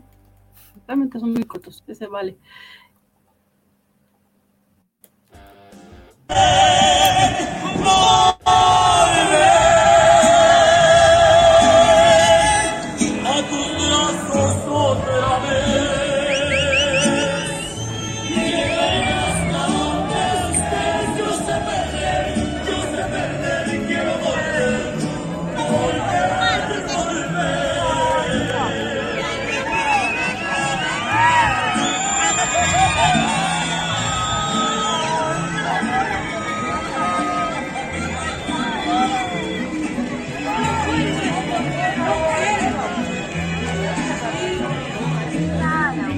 se vive la entrada. Faltan un par de horas para, el, para que empiece el juego de México-Polonia. Este, pues así. De hecho, todas las pasar a sacar por allá. Se bajaron una estación antes del metro. Yo no, que, que, que no, no, no tengo idea por qué los estaban bajando antes.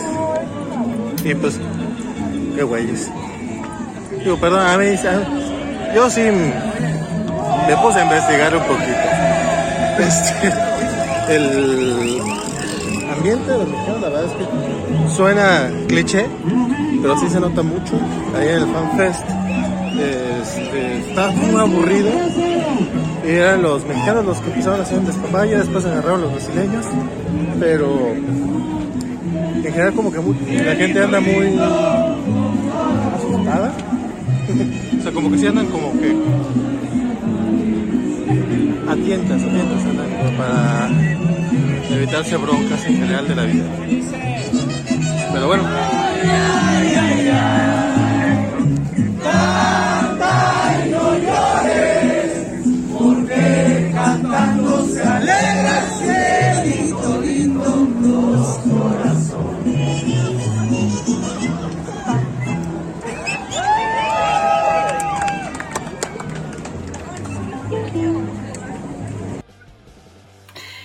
Y bueno, ese, ese fue Vale desde Qatar, que pues él mismo nos lo dice, de repente la gente, incluso los mexicanos andan pues, sí, con tientas porque no vaya a ser que los latigazos y le- se, le vayan encima.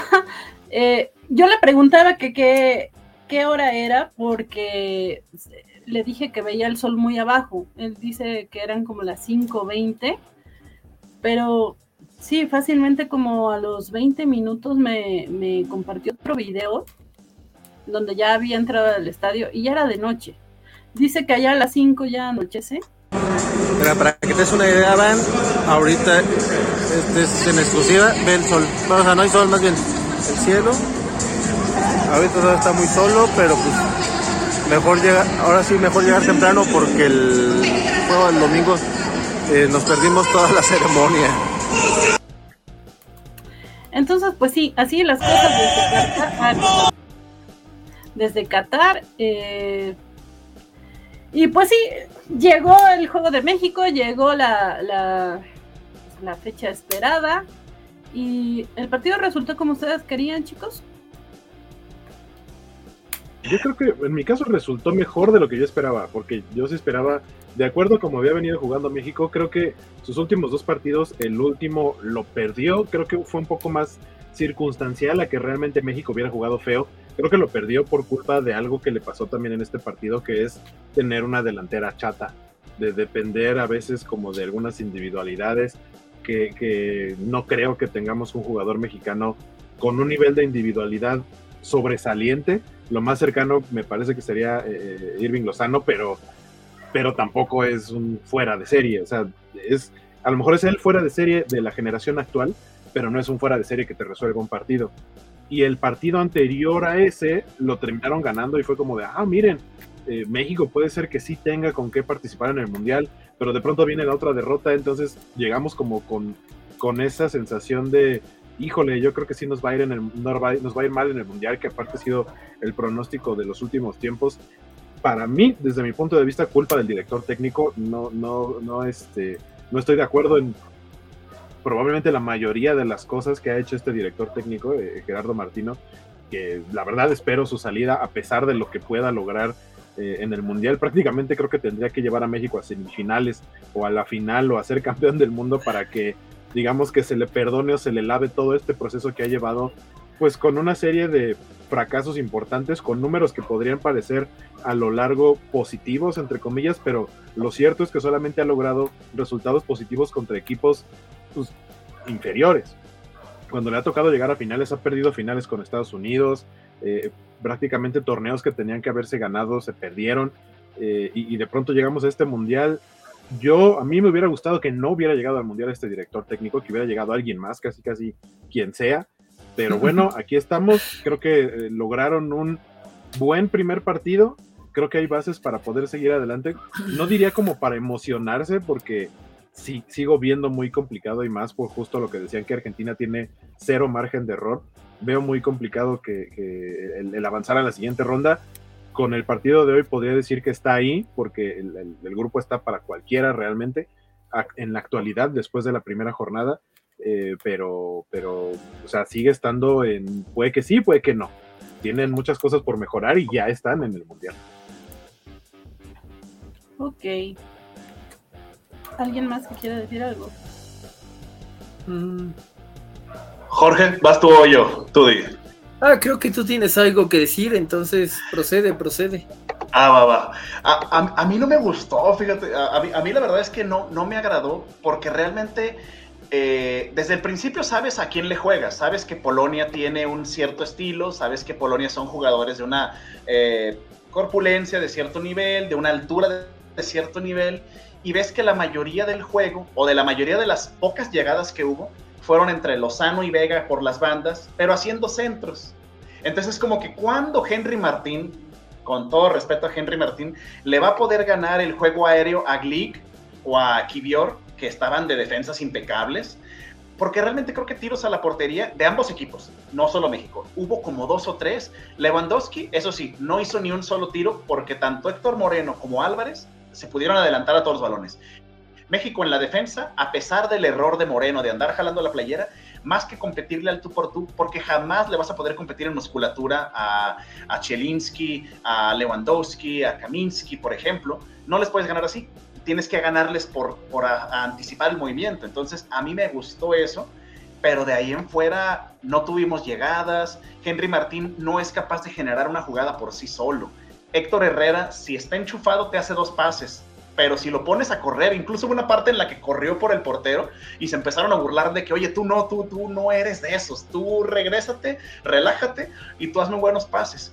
Entonces el problema es que dejaron a las cartas fuertes fuera. Porque, por ejemplo, le llegase a pasar algo a, a Irving Lozano o a Alexis Vega, y si tu cambio es Uriel Antuna, ya valimos, porque Uriel Antuna corre, pero no hace nada más. Y pobrecito, o sea, me gusta como jugador, además, hace unos años me gustaba más, pero Uriel Antuna, los 10 minutitos que entró 15, eh, andaba tan acelerado que podía correr y se le iba la pelota. O hacía un pase y iba al portero. Son nervios, sí, pero no puedes o no se debe permitir pensar en llegar en nervios a estas instancias del Mundial. Para eso es la, prese- la preparación previa, para eso son los juegos anteriores. Se, se puede estar nervioso, claro, pero tienes que entrar un poquito más seguro y más consciente de lo que debes hacer, porque también no le vas a mandar centros arriba a, a delanteros más chaparritos a ver si la pueden hacer. Y el único delantero alto, que es Raúl Jiménez, lleva de no jugar desde hace 40, 60, 80 días a un nivel competitivo y se supone que lo metieron para tener algunos minutos y ver si puede estar en ritmo para jugar contra Argentina. Yo no metería a Raúl Jiménez contra Argentina y si llegase a ser contra Arabia Saudita, tampoco lo metía porque no está en condiciones. El problema es que tienes tres delanteros. Raúl Jiménez que está mal, Henry Martín que solo no te genera y Funes Mori que no estoy seguro cómo le hizo para viajar a Qatar, pero me da mucho gusto por él porque pues, conocer un país siempre es bonito. Eh, entonces es, es eso. Pues es que es compatriota del técnico. Ándale, ándale. Ima- Imagínate que esa sea la razón. Eh, yo pensaba que una de las de- designaciones más extrañas de todos los tiempos era el Guille Franco y ahora veo que es este Funes Mori. En la defensa solo hay un detallito. A mí no me gusta Jorge Sánchez, este Jorge Carlos Sánchez creo que se llama.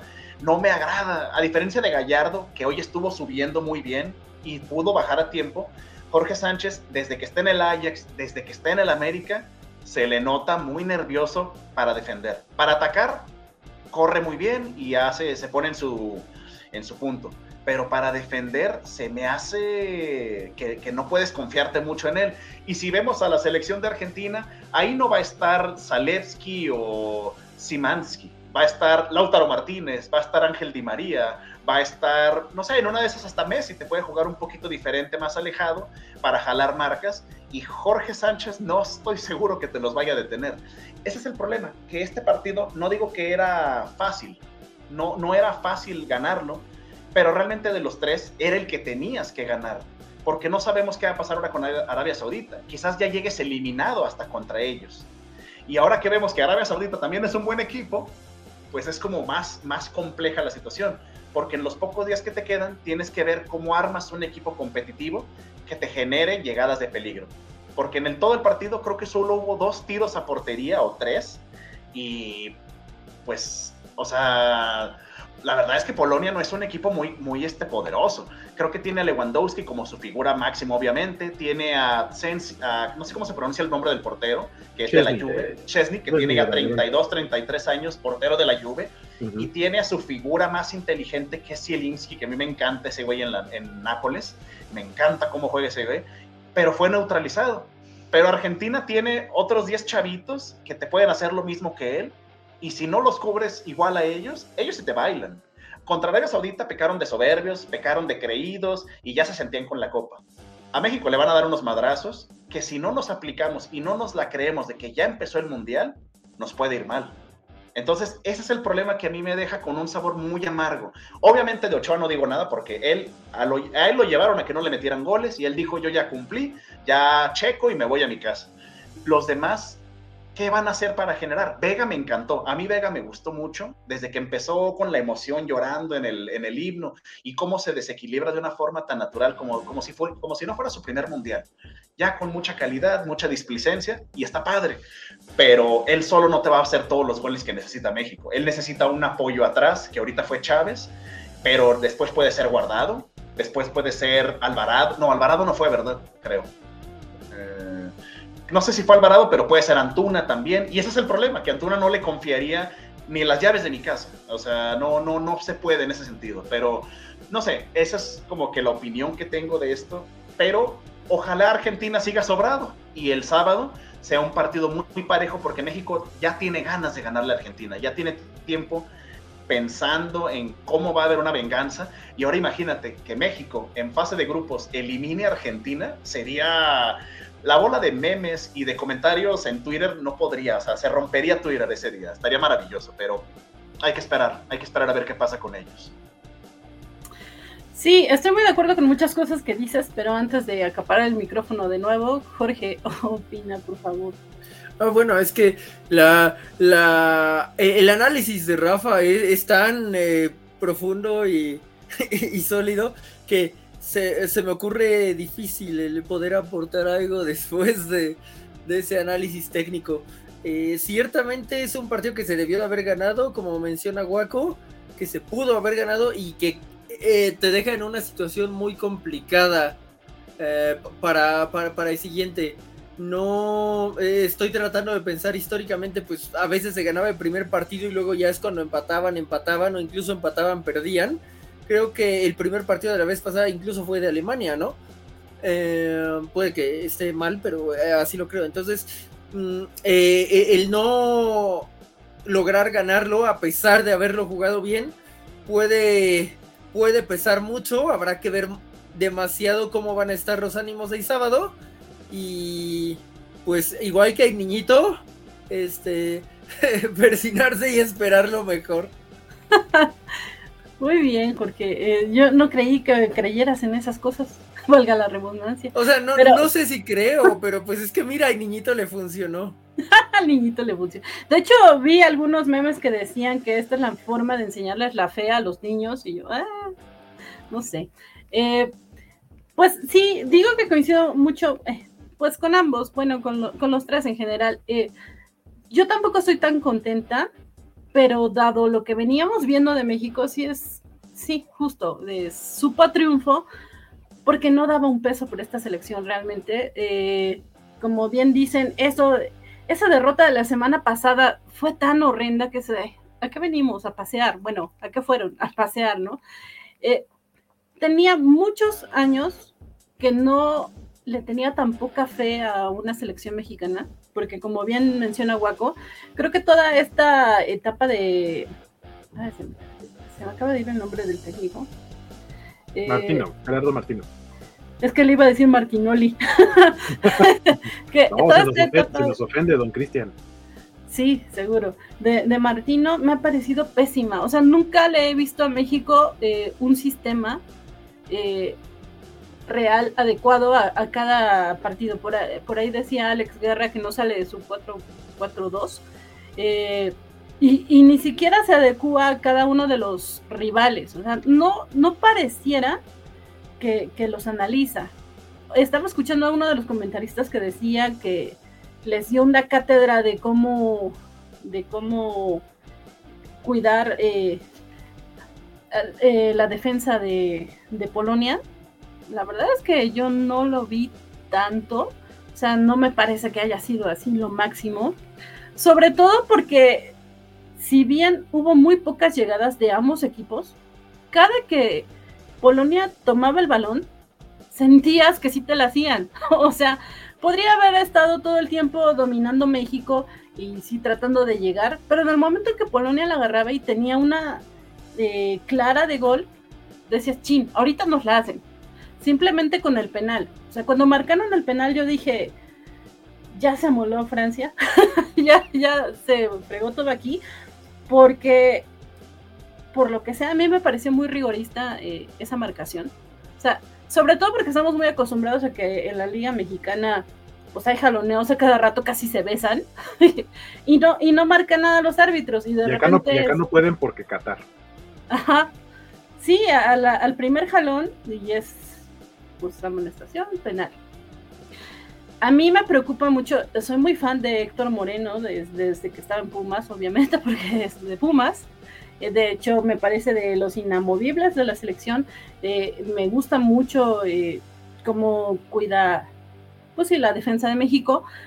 Pero sí tiene esta, no sé si defecto de que pues lo amonestan muy seguido y ya sabemos, bueno, no sé si ya cambió la regla, pero hasta donde yo me quedé, eh, las amonestaciones se van acumulando, entonces no es solo que, que te tengas que cuidar en este partido, sino que te tienes que cuidar en el otro y en el otro para que no te, no te saquen otra amarilla y entonces te, te pues evite, bueno, tengas que descansar, o sea, te vayan a, a suspender un partido, ¿no? Por, acumulación de amarillas. Donde yo me quedé es que es hasta que pasas de ronda cuando se borran, es borrón y cuenta nueva.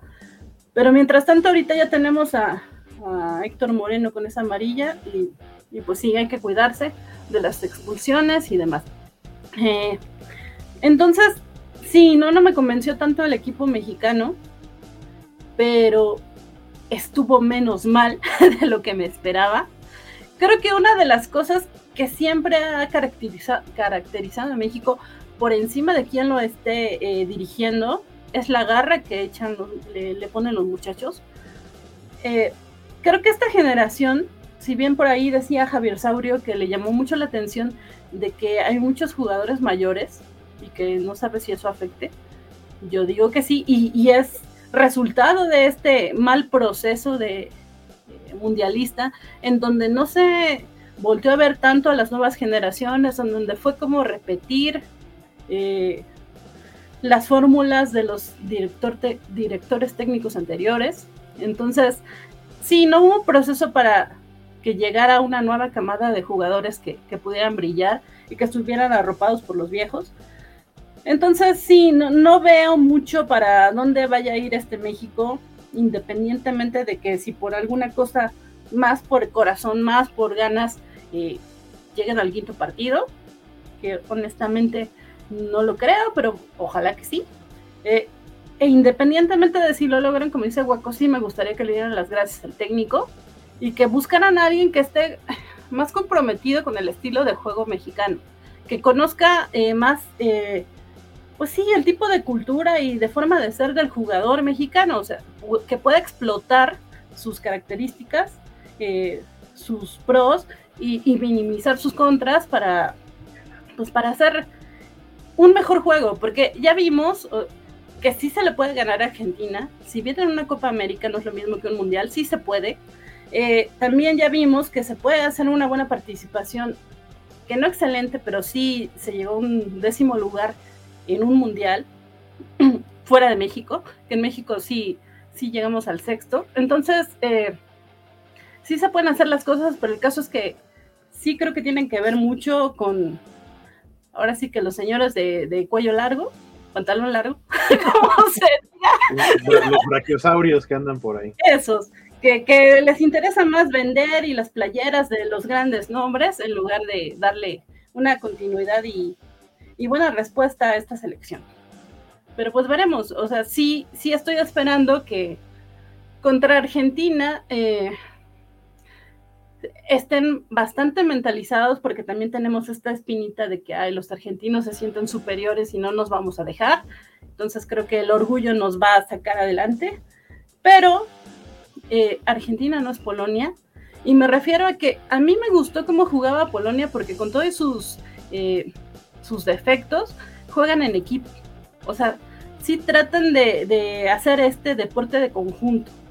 Pero Argentina tiene pues a su gran estrella, tiene a Messi, que en cualquier momento toma el balón y ¡pum! gol.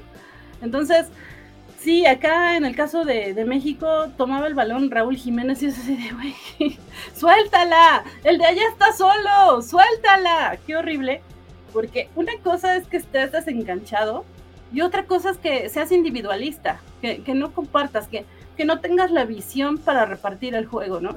Entonces, sí, México no tiene una delantera sólida, pero creo que también le falta media cancha. Entonces, bueno, eh, e, esa es mi opinión, pero sí, mi, mi, fe y mi esperanza siguen con México pese, pese, a todo lo que he dicho. Y pues no sé, no sé si quieren agregar algo, chicos. Sí, de esto que decían ahorita de las edades, por ahí también dejaba el dato Alex Guerra. Sí, México es la segunda selección más grande de todas las selecciones que están en el Mundial. En promedio, solo, solo le supera Irán. Eh, y por ejemplo, en el contraste está Estados Unidos, que es la segunda selección, pero más joven. Eh, también creo que es que entiendo que, que, lo que quiere hacer, lo que quiso hacer Martino con esta selección es llevar, tratar de llevar una mezcla de juventud con experiencia, pero creo que se llevó más grandes eh, que, que, jóvenes.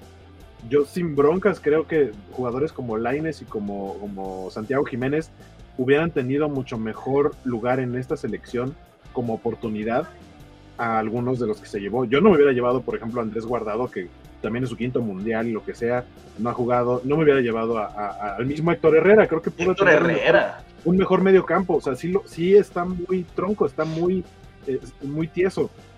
Eh, y, y, por el otro lado, yo pondría en una, eh, en, un poquito aparte al mismo Memo Ochoa, porque a pesar de que es de esta misma camada de los cinco mundiales y es un jugador ya veterano y demás, pero también hay que recordar que los, los arqueros suelen retirarse y suelen durar más tiempo que los jugadores de campo. Hay, hay, porteros de 40, de más de 40 años que siguen jugando más o menos bien o en un muy buen nivel, y un jugador de campo de 40 años ya es muy poco probable que lo veas. El desgaste es diferente, entonces, pero en ese sentido también creo que, por ejemplo, eh, Carlos Acevedo hubiera sido una gran incorporación, a lo mejor si no como titular, como alguien que se vaya a foguear en la banca en un mundial, por encima de los dos que están en, en, en la banca, que son los suplentes de Memo. Eh, sí, creo que, creo que a Martino le falló también eso. Se quiso, se quiso defender más con el me voy a llevar a los de experiencia que saben cómo llevar a los demás, pero pues no te llevaste a los que van a tener que aprender de los de experiencia, te llevaste a muy pocos que son así. El, son los jugadores. Vega no es un jugador joven, no es un juvenil. Este, el mismo Chucky Lozano no es un juvenil, no es su primer mundial. Eh, entonces, pues no tienes a nadie que tenga que aprender con los, con los grandes. Eh, sí, creo que hubiera llevado yo también a, a otros más jóvenes. Y, ¿sabes qué es lo peor? Que, que, te llevas a gente de experiencia, pero en un pésimo momento. Ni siquiera les puedes aprender algo como, por ejemplo, Héctor Herrera hoy se vio lento. Lo que tiene Herrera es que si te hace un buen pase, órale, puede salir algo. El problema es que si perdió hoy dos, tres balones que dices, obviamente lo va a perder y no va a hacer nada por recuperarlo porque no puede, no tiene esa reacción. Imagínate si jugáramos con Guardado y con Herrera al mismo tiempo, tienes a Edson Álvarez cubriendo dos zonas completamente desprotegidas porque no va a haber quien le ayude. Y ese es el problema. Puedes mezclar eh, experiencia con la juventud y sería un experimento interesante, que fue lo que pasó con Rafa Márquez el Mundial pasado. Rafa Márquez ya no estaba para 90 minutos, pero deciden llevarlo para que arrope a Edson Álvarez, para que arrope nuevas generaciones y para hacer un recambio en la media, un poquito medio defensivo por si acaso llegase a ocupar jugó contra Alemania como para darle su quinto partido al final, un poquito arriesgado, la verdad, pero, pero pudo ayudarte. En este caso, tu, tu, gente de experiencia la tienes tan, estás tan comprometido con ellos que los tienes como titulares y no los vas a mover. Ese es el problema, porque si quitas a Herrera, ¿a quién pones? Otra vez, a Uriel, a Alvarado, podrías poner a Laines, en el centro no creo. Entonces es mucha gente que le quita su hueco para poder este, meter gente de experiencia y te hacen una selección vieja, pero no es lo mismo decir que tengo a Herrera de 35 años que tengo a Messi de 35 años. No es lo mismo llevarte a, a Héctor Moreno como defensa, que es un gran defensa, pero ya también tiene que dejar un lugar para Johan Vázquez, que ahorita no anda en su mejor momento, desgraciadamente, pero mejor que Moreno sí está. Pero te vas a enfrentar a un Héctor Moreno de 36, creo, contra un Cristiano Ronaldo de 37 que aún corre como rayo, que aún te puede disparar desde media cancha y probablemente entre. Entonces, esa es la diferencia entre la experiencia de unos equipos y la experiencia de otros. Ahora, poquito antes de que se cambie de tema, regresando a lo de Argentina, sí se le puede ganar. O sea, obviamente uno no es pesimista por, por querer que México le vaya mal, por eso traemos todos la playera, o sea, queremos que le vaya bien. El problema es que este México no es el México de esa Copa América, ni es el México de la Copa Confederaciones de junio del 2005, todavía me acuerdo en Hannover, que le empató Argentina en un partidazo buenísimo que le jugamos a las cachetadas al tú por tú. Era de que yo soy argentina y tengo mis copas, y llega México y a mí mí me vale madre tus copas, te va a poner una, una friega. Y perdieron desgraciadamente en penales, pero ver a Pavel Pardo de capitán, a Ramoncito Morales, Borghetti, todos este con Ricardo Lavolpe, contra defensas como Zanetti, Milito, Heinze, Coloschini, creo que todavía no jugaba, creo que todavía jugaba Germán Lux de portero, y se les fueron al tú por tú. Eso es lo que le falta a México. Decir, si vamos a perder, si no vamos a llegar al quinto partido, vamos a rompernos la madre, vamos a, vamos a hacerlo de una forma con intensidad, pero buen juego. Y ese es el problema. No tanto que Argentina sea superior, es que más bien yo veo a México inferior. Yo los veo muy chiquitos, yo los veo muy apagados. Ojalá este penal de Ochoa y este juego defensivo los motive a intentarlo, los motive a darles ánimos, porque el problema no va a ser la defensa, el problema va a ser el ataque.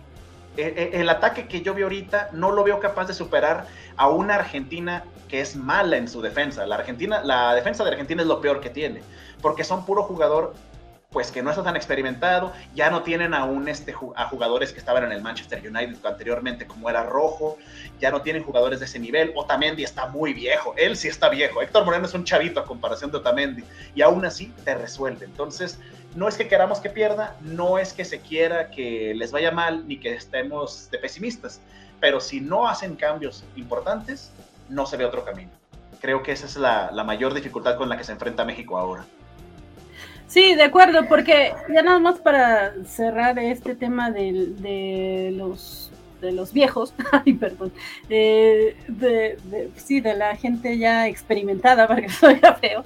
De eh, los miembros del INAPAM, dilo con todas sus letras. Te funciona, y, y, seguro son más jóvenes que yo, pero bueno, te funciona como, como, como, liderazgo, te funciona para que le inyecten es, este tipo de energía y entusiasmo a los jóvenes, como bien dice Rafa, que los impulsen a seguir, ¿no? De repente si hay un momento en que las cosas salen mal, en que necesitas a un, al hombre de experiencia que te diga, adelante, se puede, hay que hacerlo, hay que luchar, lo que sea. Pero creo que con Ochoa tenía. Finalmente es el capitán y es el que, como dice Guaco, tiene más eh, tiempo de vida eh, futbolística, eh, no afecta tanto su edad en el caso de, de un portero. Y no, no, no, no miró a las nuevas generaciones, creo que eso es muy grave. Y, por otro lado, eh, Argentina, yo no la veo como el super equipo, pero justo esto, tiene eh, una delantera que suele concretar. Entonces, puede jugar un partido pésimo, pero cuando lo necesita va a anotar. Y eso es algo que nosotros no podemos, siempre hemos eh, padecido de eso. En este caso creo que estamos más mal que nunca. Entonces, pues esperemos que se den las condiciones que eh, despierten de, de, muy buen día eh, el sábado eh, los mexicanos y que a los argentinos les haya caído mala comida o algo así. Pero sí, veremos qué tal, qué, qué ocurre. Eh, Jorge, ¿algo más que quieras agregar? No, creo que sí, efectivamente. Uno creía que el rezo de Bart eh, tendría que haber sido para ganarle a Polonia, y sí, tendría que haberle ganado a Polonia, pero, pero el verdadero rezo es que algo desconcentrar a, Argentina lo suficiente como para sacarle un empate, ¿no? Y luego irte a jugar y todo por ahí todo contra Arabia Saudita, que seguro llegará al tercer partido en mejores condiciones que México, anímicas al menos, quiero decir. Sí, eh, acá nos dice Alex Guerra que es gracioso como todos dicen que los 30 son la flor de la vida, pero cuando vemos a un futbolista de 30 rezamos por su alma y que Diosito lo proteja. Sí, no, pues le queda mucho de vida seguramente, ojalá, pero de vida futbolística ya no, ya no tanto. Eh, nos dice Carlitos Parker, bueno, Argentina traía una racha de 30 partidos sin perder eh, ganando su primera Copa América por primera vez desde 1992. Y es aquí cuando vemos que esto de las estadísticas no juega, ¿no? O sea, sí, eh, está Messi, que para muchos es el mejor jugador del mundo, pero el pobre Messi no ha podido ganar un mundial. Lo mismo eh, le, pasaron a, le ha pasado a grandes jugadores, así que pues veamos, veamos. Porque eso es lo bonito de, de estas contiendas y es algo que olvidé mencionar cuando hablé de Arabia Saudita que todo el mundo sabemos que los países árabes tienen unas costumbres eh, casi siempre totalmente opuestas a las que tenemos en Occidente. Pero las cosas bonitas que tienen los mundiales es que todos se ponen de acuerdo para seguir las mismas reglas. Todos eh, pues hacen lo mismo y juegan bajo las mismas normas. Y es bonito ver cómo de repente esa gente que tiene, una cultura tan distinta eh, puede festejar, como bien decían, como decía Rafa, igual que los mexicanos y hacer su relajo y demás. Es bonito porque eh, te recuerda que finalmente con tantas diferencias que hay, eh, pues la humanidad somos básicamente lo mismo, con un montón de ideas raras en, la cabeza, pero básicamente lo mismo. Entonces, pues sí, con, con esa nota cursi, ya casi vamos cerrando, pero eh, pues no sé chicos si quieren comentar algo más. Ah, queda una pequeña cosa que tengo que hacer. Ah, perdón, ¿era penal para ustedes? Sí. No, no, no, debes jalar al jugador al de la camiseta y casi quitársela. Eh, o sea, se vio muy inocente porque ya hay bar, ya hay muchas formas de checar las jugadas y aparte le habías ganado ya la posición. Si te fijas, la pierna estaba ya por enfrente de Lewandowski, en ese sentido ya le tapas el tiro. Eh, aparte iba el choque con Ochoa, entonces era muy difícil que, digo, Lewandowski podría hacerlo, pero era muy difícil. Y jalarle la playera solo le da la oportunidad de que si tiene colmillo, él pueda buscar el penal, que fue lo que pasó, porque si te fijas, siguieron con la jugada como si nada, y a los 30, 40 segundos, no, no, no, espérame, hay que ver qué onda. Entonces, si era penal, y fue un penal medio infantil, la verdad. Le, le faltó colmillo a Héctor. Guaco, dices que sí también. Sí, o sea, fue muy obvio cuando, cuando se va a la revisión del bar y ves que tal cual agarra la camiseta, es como, aunque, aunque no haya sido un jalón como para arrancársela, es un jalón de camiseta, estás adentro del área, eso te lo van a marcar como penal.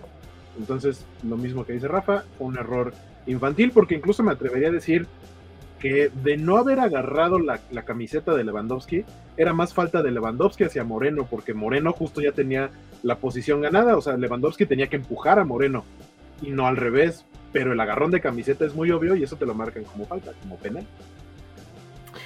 Ok. ¿Tú, Jorge? Sí, creo que justo el, el agarrón de camiseta e-, es innecesario y si te preguntas cuál fue el proceso mental por el que dijo, ay, tengo que agarrarle la camiseta ahora, ¿no? O sea... ok, bueno, este, antes, antes de este comentario que ibas a hacer, Jorge, eh, contestémosle a Félix que nos dice, pregunta seria, ¿repite alineación o presenta algo totalmente diferente contra Argentina? ¿Qué opinan? Yo sí creo que podría cambiar de centro delantero, que podría, creo que para que va en contra de lo que yo podría pensar o que me gustaría más bien. Eh, creo que va a iniciar con Mori en lugar de Henry Martín. Y creo que también podría tener dudas en volver a utilizar a Jorge Sánchez como lateral por derecha. Creo que también ahí podría haber un cambio. Pero fuera de eso, siento que no le molestó el juego de México en general, en conjunto. Entonces a lo demás no le va a mover mucho.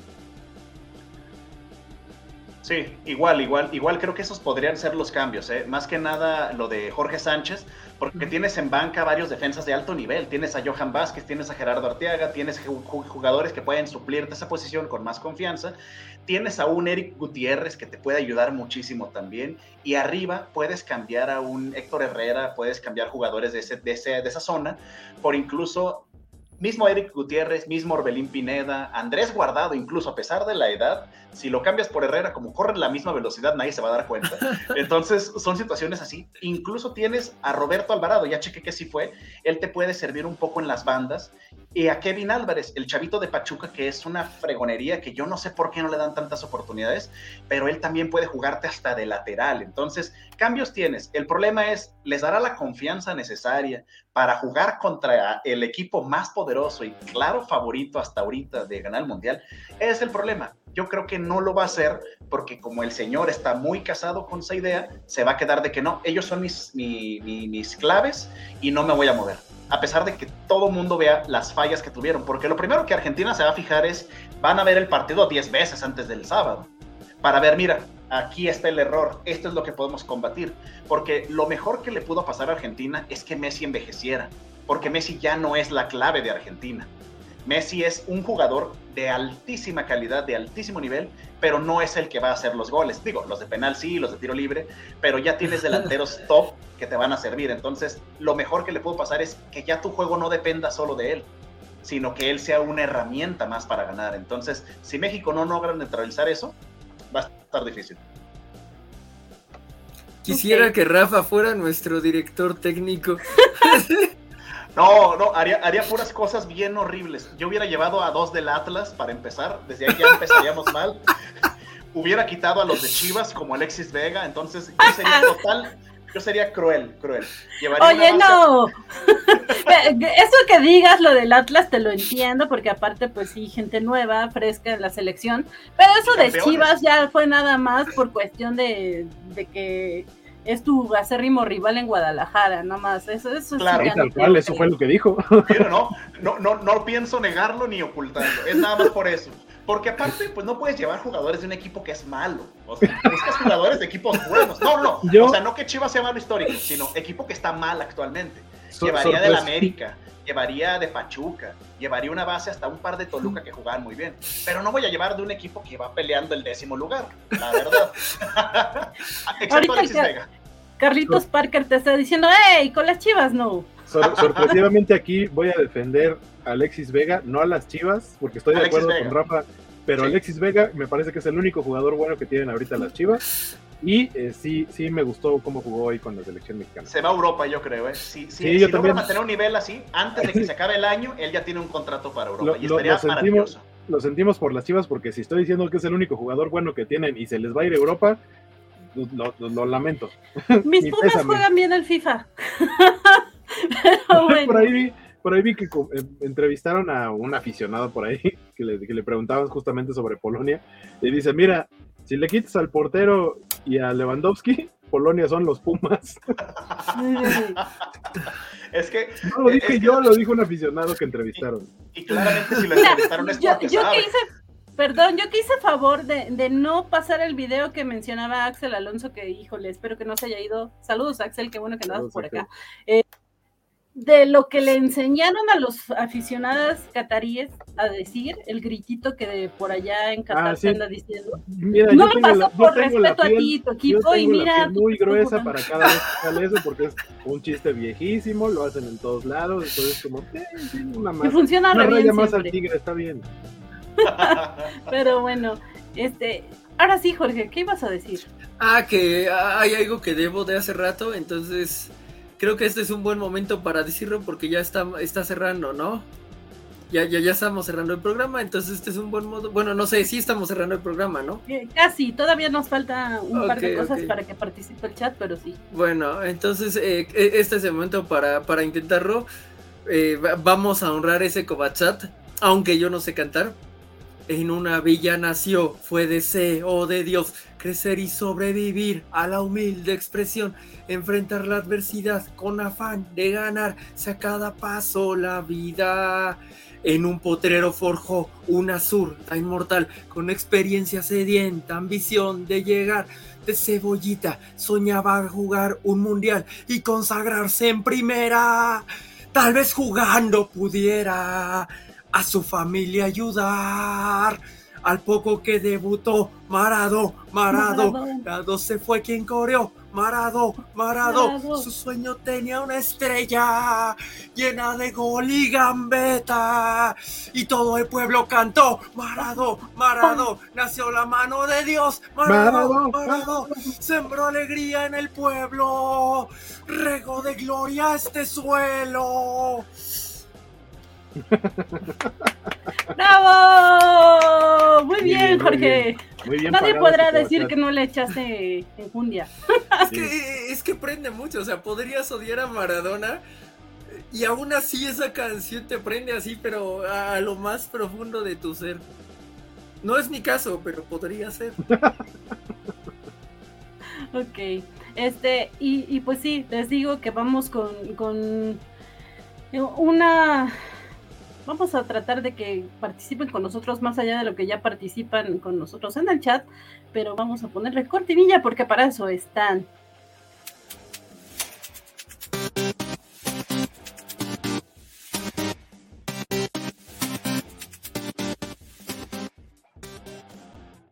Y yo la cajeteé con las cortinillas hoy porque debía haber sido ñoñerías, pero en fin.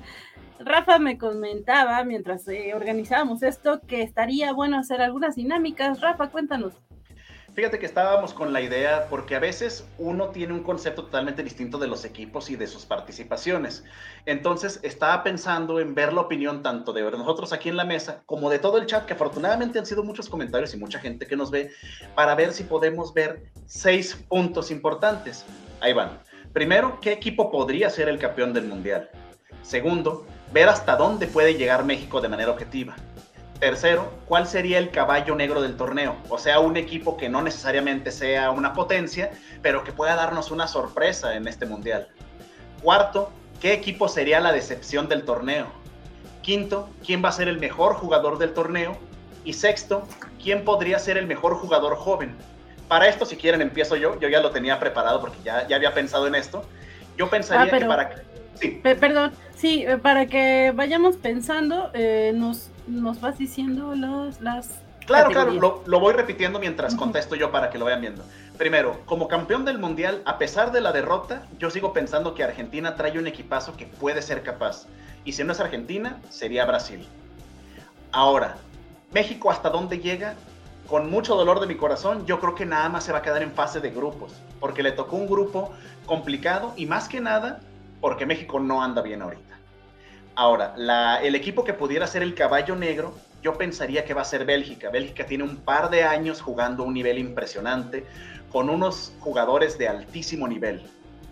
En cuarto, la decepción del torneo yo pensaría que va a ser Francia. A pesar de la victoria de hoy, fue contra Australia. Es un equipo que no te exige demasiado y Francia tuvo demasiados cambios de último minuto. Perdieron a su delantera estrella, balón de oro. Perdieron a una media de las más poderosas y su defensa no es improvisada, pero no, no la veo tan poderosa contra equipos grandes. Luego, jugador del torneo, yo pensaría que Messi, no por goles, sino creo que el su modo de juego ahora acoplado a esta selección puede ayudarle mucho a Argentina, o Kevin De Bruyne. Y como jugador joven, que es el número 6, yo pensaría en Vinicius Jr. de, de Brasil o en Jude Bellingham de Inglaterra, que pudieran ser los mejores jugadores chavos que tenemos ahorita. Pero vamos a ver qué dice la mesa y ver qué nos dicen en el chat. Si no recuerdan los puntos, los vuelvo a repetir ahorita, me dicen. Ok, gracias Rafa. Eh, miren chicos, porque acá Alex Guerra ya me está contestando, bueno, nos está contestando, pero ¿qué les parece si para que lo hagamos con más orden, eh, posteo en la cuenta de Covacharla las, las categorías que nos hizo Rafa y ustedes nos van contestando en tweets para que al final guardemos y saquemos ahí cuál fue el que, el que le atinó a más con el hashtag eh, predicciones Covacharla. ¿Ok? Pero, a ver, a- nosotros sí nos vamos a tener que chutar nuestras predicciones de aquí en frío, chicos. Así que espero que hayan tenido tiempo de pensar. ¿A quién ven como campeón? Bien, primero. Quien quiera. Yo, y aquí me voy a aventar, este, pues, eh, no, es, no está como entre los top, pero creo que es una gran generación eh, Inglaterra. Creo que Inglaterra podría llegar a ser campeona. Ok. Eh, Jorge. Croacia. No, no, no. O sea, tengo que, este, te- no, no puedo dejar que, este, que mi amor me cegue. Entonces, no, no puede ser Croacia. Digo, Brasil tiene con qué. Perdón, son las consecuencias de, de gritar marado. Este. mm, Creo que ah, el- el- los siete, las siete ausencias de Francia sí ayudan a que no. Inglaterra tendría sentido. Yo les he estado diciendo por meses que desde que vi ese TikTok quisiera que fuera Argentina, pero no estoy muy seguro después de- de- del primer partido. Digo, igual y enganchan increíble y, y todo mejora.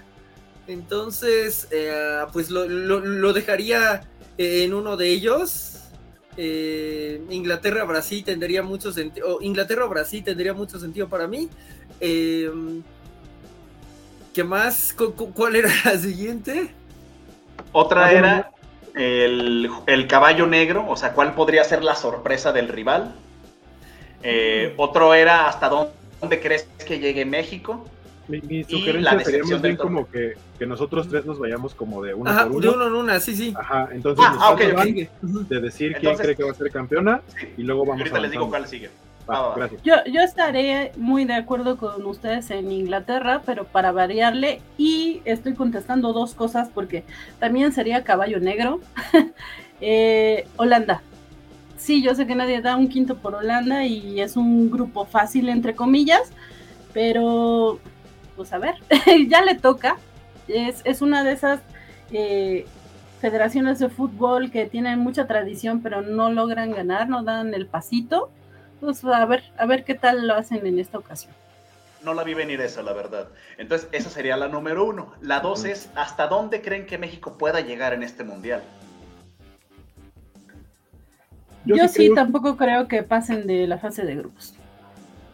Yo sí creo que van a pasar al siguiente partido, creo que van a pasar como segundos de grupo, pero de acuerdo a las matemáticas, en teoría la lógica diría que van contra Francia y eh, creo que probablemente México se quedaría ahí. Corrijo, sí. Lo que pasa que no llegan, no pasan al quinto partido y se van a quedar en penales otra vez. o sea, sí va a ser esta cosa fea de a la mera hora sí sentiste que podían ganar, pero la cajetera era una cosa pequeña. Sí. Jorge, ¿tú cómo ves? ¿Cómo, ¿A dónde crees que llegue México? Uf, qué, qué complejo. Eh, es que, no sé, ahora mismo hay dos vertientes. Una es que sí se quedan en la, en la fase de grupos y Argentina realmente se conecta como para ganar. Eh, o sea, el universo en donde se queda en fase de grupos, Argentina sí llega a las finales. Eh, eh, en el universo en que no, pues igual y no le meten una goliza tan fea, por lo tanto los puntos medio le alcanzan, pasa en segundo y nos volvemos, y bueno, se vuelve a quedar en el, en el clásico cuarto partido. Eh, aunque, then again, pues si mi predicción es que las siete ausencias de Francia sirven para algo, pero pues ahí está Mbappé, que sería mi respuesta a lo otro, entonces, no sé, no sé, eh, pe- pero ese es un universo interesante, ¿no? Quizá pierdan, pero ese es un universo interesante de verse. Bueno, esa sería la dos. La tres, ¿cuál será la sorpresa? El caballo negro del torneo. Yo, por ejemplo, dije que era Bélgica. ¿Cuál podría ser? En el caso de Van, pues ya comentó que era eh, Holanda. Yo creo que va a ser Dinamarca. Me gusta también mucho el equipo que trae. Aparte, Dinamarca, aparte sí, sí, sí apoyo ahorita bastante a Dinamarca. No sé si vieron el, el uniforme que trae, que es en parte el diseño que hicieron es como de, de- de protesta, porque el escudo de su federación y la marca son del mismo color totalmente liso de sus uniformes, entonces pues, se ven básicamente todos parejos, muy, eh, muy minimalistas, pero en parte también, como decía, es por, por protesta, como estar en este desacuerdo, que por ahí debo decir, eh, como anotación también, que sí me sorprendió que no saliera Harry Kane con el brazalete de capitán de arcoíris como se esperaba, a pesar de, de la multa. No es el único en teoría que dijo que iba a hacer eso. Eh, el- eh, Inglaterra, siempre- a final de cuentas, doblaron las manitas. Por ahí hay otras dos selecciones, no recuerdo cuáles que se supone que iban a hacer lo mismo, pero, pero sí, bueno, mi, mi respuesta en este punto es eh, Dinamarca. Jorge, ¿quién será tu sorpresa para el Mundial? Mm, a, a riesgo de que pueda acabar muy mal, si Serbia logra pasar su cuarto partido, sería interesante. Fíjate Ah. que ni, sa- ni sabía que Serbia había ido al Mundial, fíjate. Está, está en el grupo de Brasil, entonces, Ay, Dios. eh, No, Sí, ok. o sea, no puede entrar en primer lugar en su, en, en su equipo, eh, bueno, en su, en su grupo, pero podría ocurrir, o bueno, tal vez es que me gusta la zona balcánica. Si llega a pasar, me voy a acordar mucho de ti, Jorge, la verdad. Eh, luego, la pregunta cuatro era, ¿quién va a ser la decepción del torneo? Argentina. Ay, ojalá, ojalá eso sea. Eh, yo creo que va a ser España. Se anda medio malito. Jorge. Sí, eh, España es una opción y como ya dijimos, eh, hay dos universos eh, en el que México logra pasar rafas de grupos, la decepción sería Argentina, pero no, no estoy muy seguro de cuántas probabilidades tenemos de encaminarnos hacia ese universo. Sí, Yo- la verdad se, se antoja difícil. en- men- mencionando España, justo porque creo que el técnico fue muy mala onda en no llamar a David De Gea como, o sea, ya no hablar del titular de España, sino por lo menos uno de los tres.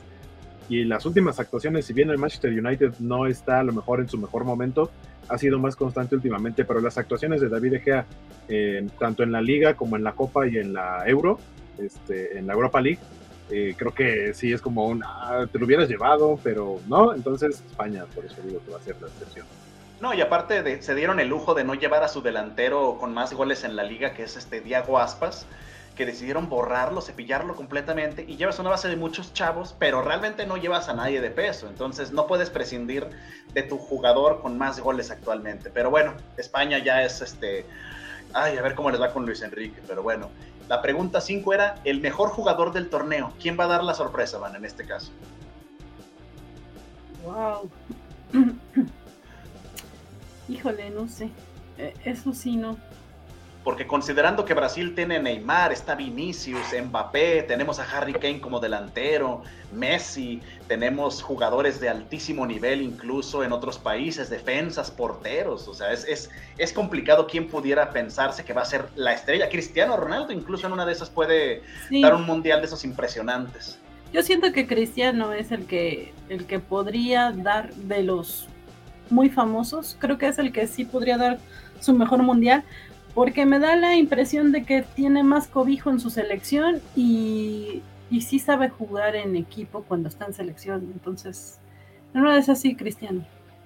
Va, va, va. Sí. Guaco. Yo ya lo tenía pensado y justamente Cristiano Ronaldo por dos motivos muy grandes. Uno, lo que acaba de mencionar, obviamente, Van. No, curiosamente, a pesar de su edad, no creo que vaya a ser su último mundial, no estoy seguro. Podría llegar bien o, a lo mejor como arropar a la siguiente generación para el siguiente mundial, no sé. Pero el tipo es una máquina en cuanto a disciplina, entonces creo que podría llegar. Pero también podría ser su último mundial, entonces creo que va a dejar todo en la cancha en sus partidos. Portugal era mi otra opción para ser el, el caballo negro. Eh, creo que se lo podría llevar él. Y la otra es que justo en este momento, hoy se dio la noticia de que básicamente hay un divorcio de mutuo acuerdo con el Manchester United. No regresa ya a Manchester United eh, terminando el, el Mundial. Eh, le rescinden el contrato. Entonces, él ahorita ya tiene, está libre de esa presión. O sea, justamente esta entrevista que dio hace pocos días fue el escape. Y generó un pleito, claro que sí, pero al mismo tiempo no estás jugando con el equipo, viene el Mundial. El hecho de que hoy se diera esa noticia, para él siento que es un, ya me liberé de eso, ya me deshice de la novia tóxica, básicamente. La Eh, liberé. entonces, este, entonces totalmente va, va a jugar a su, a su nivel, a su máximo nivel, a esta edad, obviamente, dentro del Mundial, y por eso es que creo que tiene todo el potencial para encaminar a Portugal a ser tanto el caballo negro y él a ser el mejor eh, jugador del Mundial. Y tiene buenos elementos a su lado. Bruno Fernández, tiene al otro que está en el Manchester City, Bruno, este, ay, Silva será, no me acuerdo el nombre, pero realmente si hacen una buena mancuerna con ellos, se puede hacer algo muy interesante con Cristiano en un momento muy especial en su carrera. Jorge, ¿quién será el jugador del torneo para ti? Pues creo que si le estamos apostando a Inglaterra y le estamos apostando una, una parte a Inglaterra, entonces tendríamos que creer que Kane va a tener una participación funcional o que alguien va a salir a, a hacer algo increíble, ¿no? Eh, Dentro del equipo inglés. Entonces creo que eh, estaría mirando por ahí. Mi corazón obviamente este, mira hacia otros lares. Este, Luca pero- Modric, dices tú. Exacto, pero que, que- que ya lo fue, ¿no? Entonces, bueno, o sea, en el anterior, tal cual lo consiguió, entonces, pues hay que ver, eh, eh, el corazón dice una cosa, la razón dice otra. Claro. Y, y más que nada porque es complicado este, saber en qué condiciones llegan. Cristiano, jugadorazo, pero si llega sin ritmo, Sí. No solo el ímpetu le puede pasar por ahí el peso. Oliver Giroud, por ejemplo, que hoy se convirtió en el máximo goleador de Francia junto con Thierry Henry, y es un jugador muy infravalorado. Realmente él es como no, no, ni siquiera lo consideran delantero de verdad en veces. sí, sí, hablan muy mal de él a pesar de los 51 goles que ahorita lleva. Pero ya por último, el mejor jugador joven del torneo. Ese sí es un poco más difícil porque normalmente se toma de menores de 23 años. Por ejemplo, Fede Valverde del Madrid, que es una revelación ahorita, ya tiene 24, él ya no entraría. Entonces, igual y esta si quieren, la pueden ir checando y también la contestan en redes para ver más o menos del tema de las edades o si sí saben quién, pues me digan a ver qué les parece. Sí, no, como dices, me parece muy complicado este, sobre todo porque hay mucho jugador que yo esperaría que no conozca tanto, no está tan en el radar por lo mismo que van empezando, pero un deseo así como aficionado al fútbol y, que le tiene cariño a este equipo, me encantaría que fuera un brasileño. Creo que sí, ya tiene mucho tiempo que Brasil no da una buena cama de jugadores y, y sí, me gustaría que empezaran a a resurgir, porque de repente sí han tenido actuaciones, pues sí, no al nivel que nos tienen acostumbrados, entonces ojalá que sea un brasileño. Y más que nada porque Brasil cada ratito tiene jugadores sobresalientes, pero como equipo terminan por deber. Lo que le pasa a Inglaterra. Inglaterra tuvo una generación maravillosa hace 15 años que desgraciadamente se juntaban en la misma cancha y era el Puebla y con Brasil pasa lo mismo. Se juntan y no, no brillan. Entonces tenemos a Neymar, tenemos a Vinicius, tenemos dar, podemos darnos el lujo de dejar a Roberto Firmino, tenemos, podemos darnos el lujo de dejar a, eh, no me acuerdo si dejaron a Richard, Richarlison, creo, eh, pero tenemos a Rodrigo, tenemos dos porteros de clase mundial en Brasil, tenemos a Alison Becker y tenemos a... Eh, ay, se me fue el del Manchester City, ¿cómo se llamaba? Pero bueno, tenemos porteros de altísimo nivel y entonces Brasil ya requeriría un juego, un jugador de ese nivel. A ver qué tal les Sí, porque, perdón, en el caso de Neymar, eh, sí, es muy reconocido y demás, pero siento que nunca ha estado al nivel de los grandes jugadores brasileños. O sea, eh, ahorita está en su momento y, cuando más fuerte estuvo, eh, los que estaban arriba eran Cristiano Ronaldo y Messi. O sea, nunca tiene rato que un brasileño no se pone a esa altura y es lo que me gustaría, sí me gustaría. Y Vinicius, Vinicius tiene todo para convertirse en esa nueva figura, es joven, ya es campeón con el Madrid, está arropado por jugadores maravillosos, él con poquito más de fogueo, poquito más de juego, perdón, en la selección, creo que puede llegar a hacer cosas que Neymar no pudo hacer más que conseguir el, eh, los Juegos Olímpicos, que no se menosprecia, pero en la justa mundialista Neymar siempre ha quedado de ver, entonces a ver si Vinicius sale al quite con ello. Ojalá, ojalá. Acá Félix nos dice que fue de velar. Perdón. Sí, sí. No sé si, si, si, para ustedes sí hay un jugador 23 que podamos mencionar. De, por ejemplo, mucho suena Pedri con España, que es un jugadorazo, pero quién sabe si en este equipo pueda lucirse. Entonces el problema es ese, que yo preferiría que esta respuesta sí la pensáramos un poquito más, a ver qué tal, y ya poder mencionarla tal como decía... Ah, no, perdón, perdón, Hueco. Yo sí la tengo muy clara y lo mencionaste, Jude Bellingham. Sí, es, eh, a mí me encanta cómo juega, me parece. Es un jugadorazo para la edad que tiene. Sí, está a un nivel extraordinario. El problema es que es inglés, el problema es que juega para Inglaterra, pero eh, no se puede todo en esta vida. Ojalá sobresalga, me encantaría verlo en la cima, pero pues no sé. Jorge, ¿tú cómo ves? Sí, pues eh, si estamos en esto, hay que apostar a Inglaterra, ¿no? No podemos creer que Inglaterra va a llegar a a puntos finales y podría, si no vamos a creer que va a tener jugadores en edad y por debajo de la edad que, que lo logren. Entonces creo que la, apuesta de Waco debería de funcionar en todo universo en donde Inglaterra quede bien, ¿no? Sí, no, no, y que ya no tarda en estrenarse Inglaterra también. Según recuerdo, creo que Inglaterra juega Ay, el viernes contra Estados Unidos. Bueno, ya se estrenó obviamente, pero que juega de nuevo contra Estados Unidos el viernes y eso sí lo van a pasar por televisión abierta. Entonces, a ver, a ver si se lucen. Pero ya, ya estaremos viendo las respuestas, me imagino, ahí en la, en el chat, digo, en el, en, Twitter. Ah, ok, ok. Y, les pido por favor que aunque ustedes ya contestaron acá, eh, repliquen sus respuestas cuando ponga el tweet.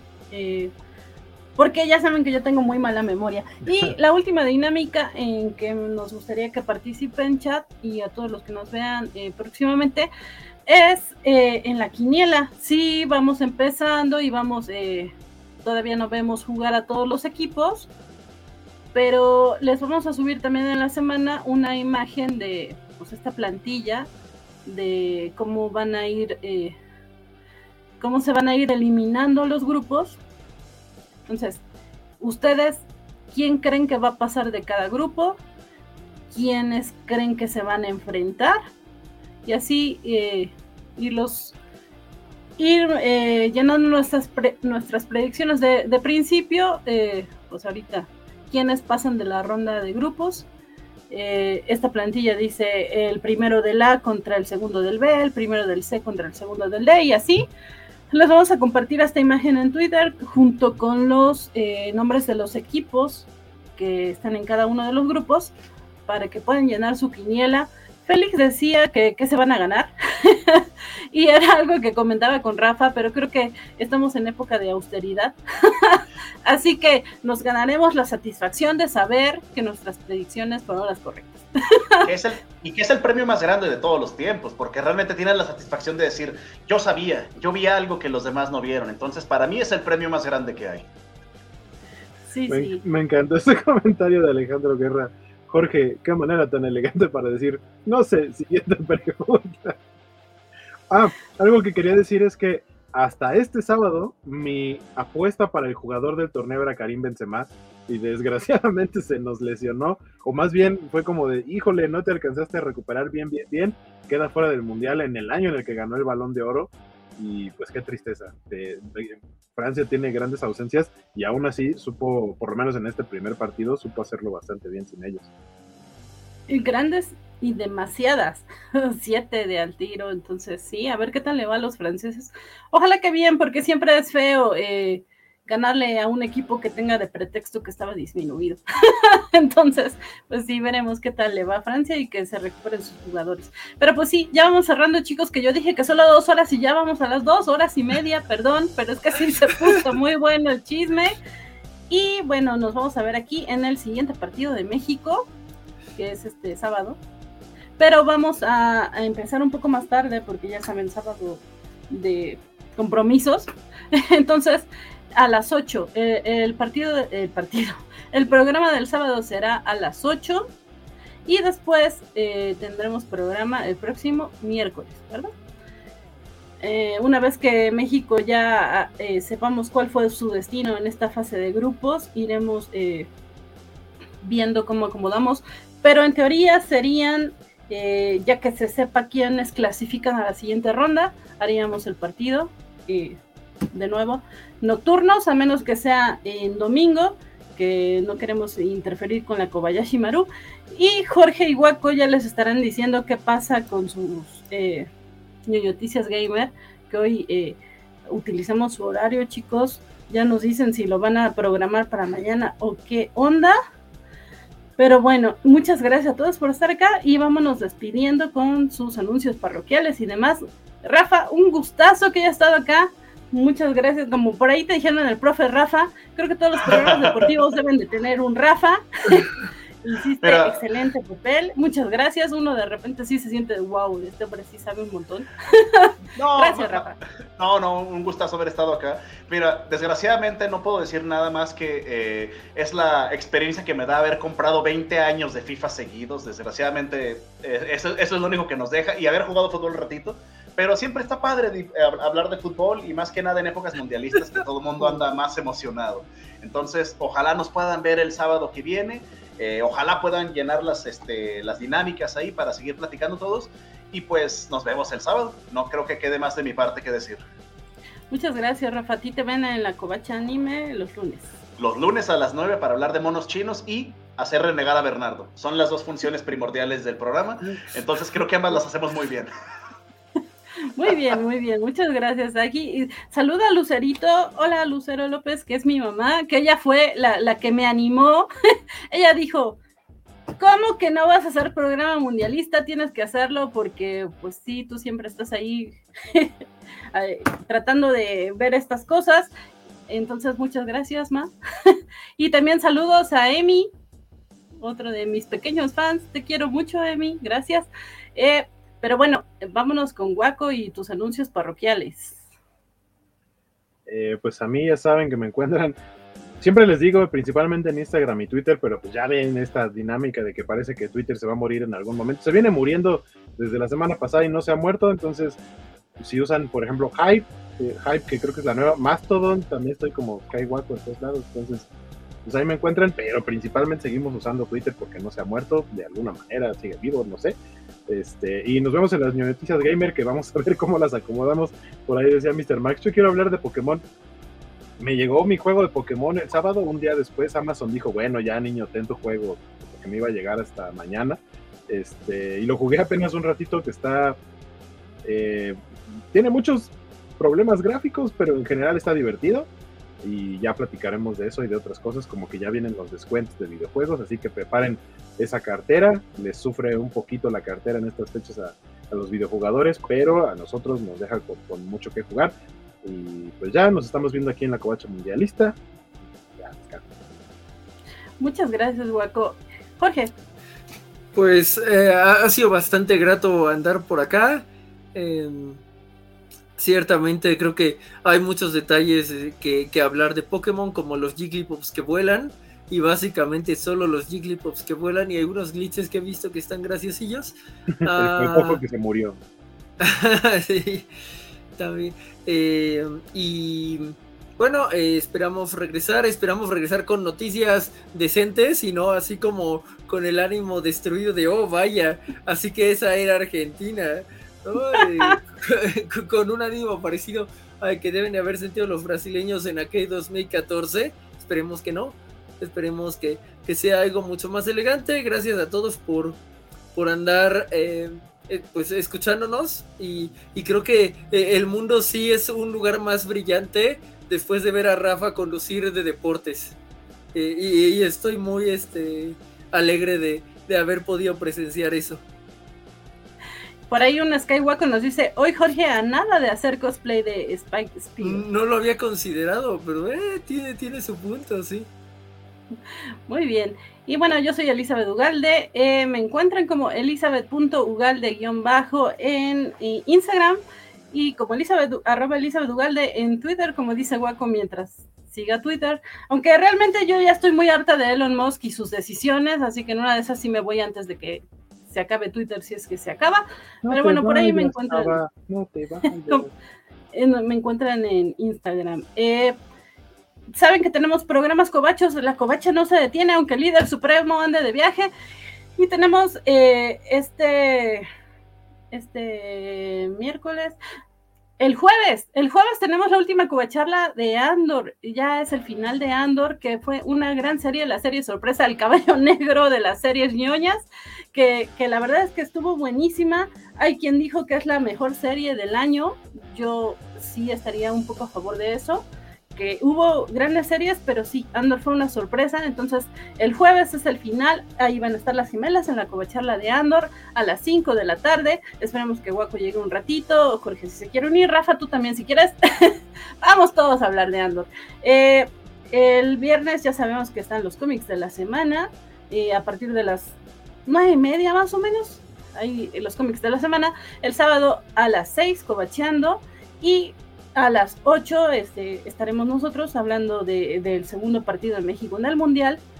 El domingo a las 8 y media la Kobayashi Maru. El lunes a las 9 la Kobachi Anime.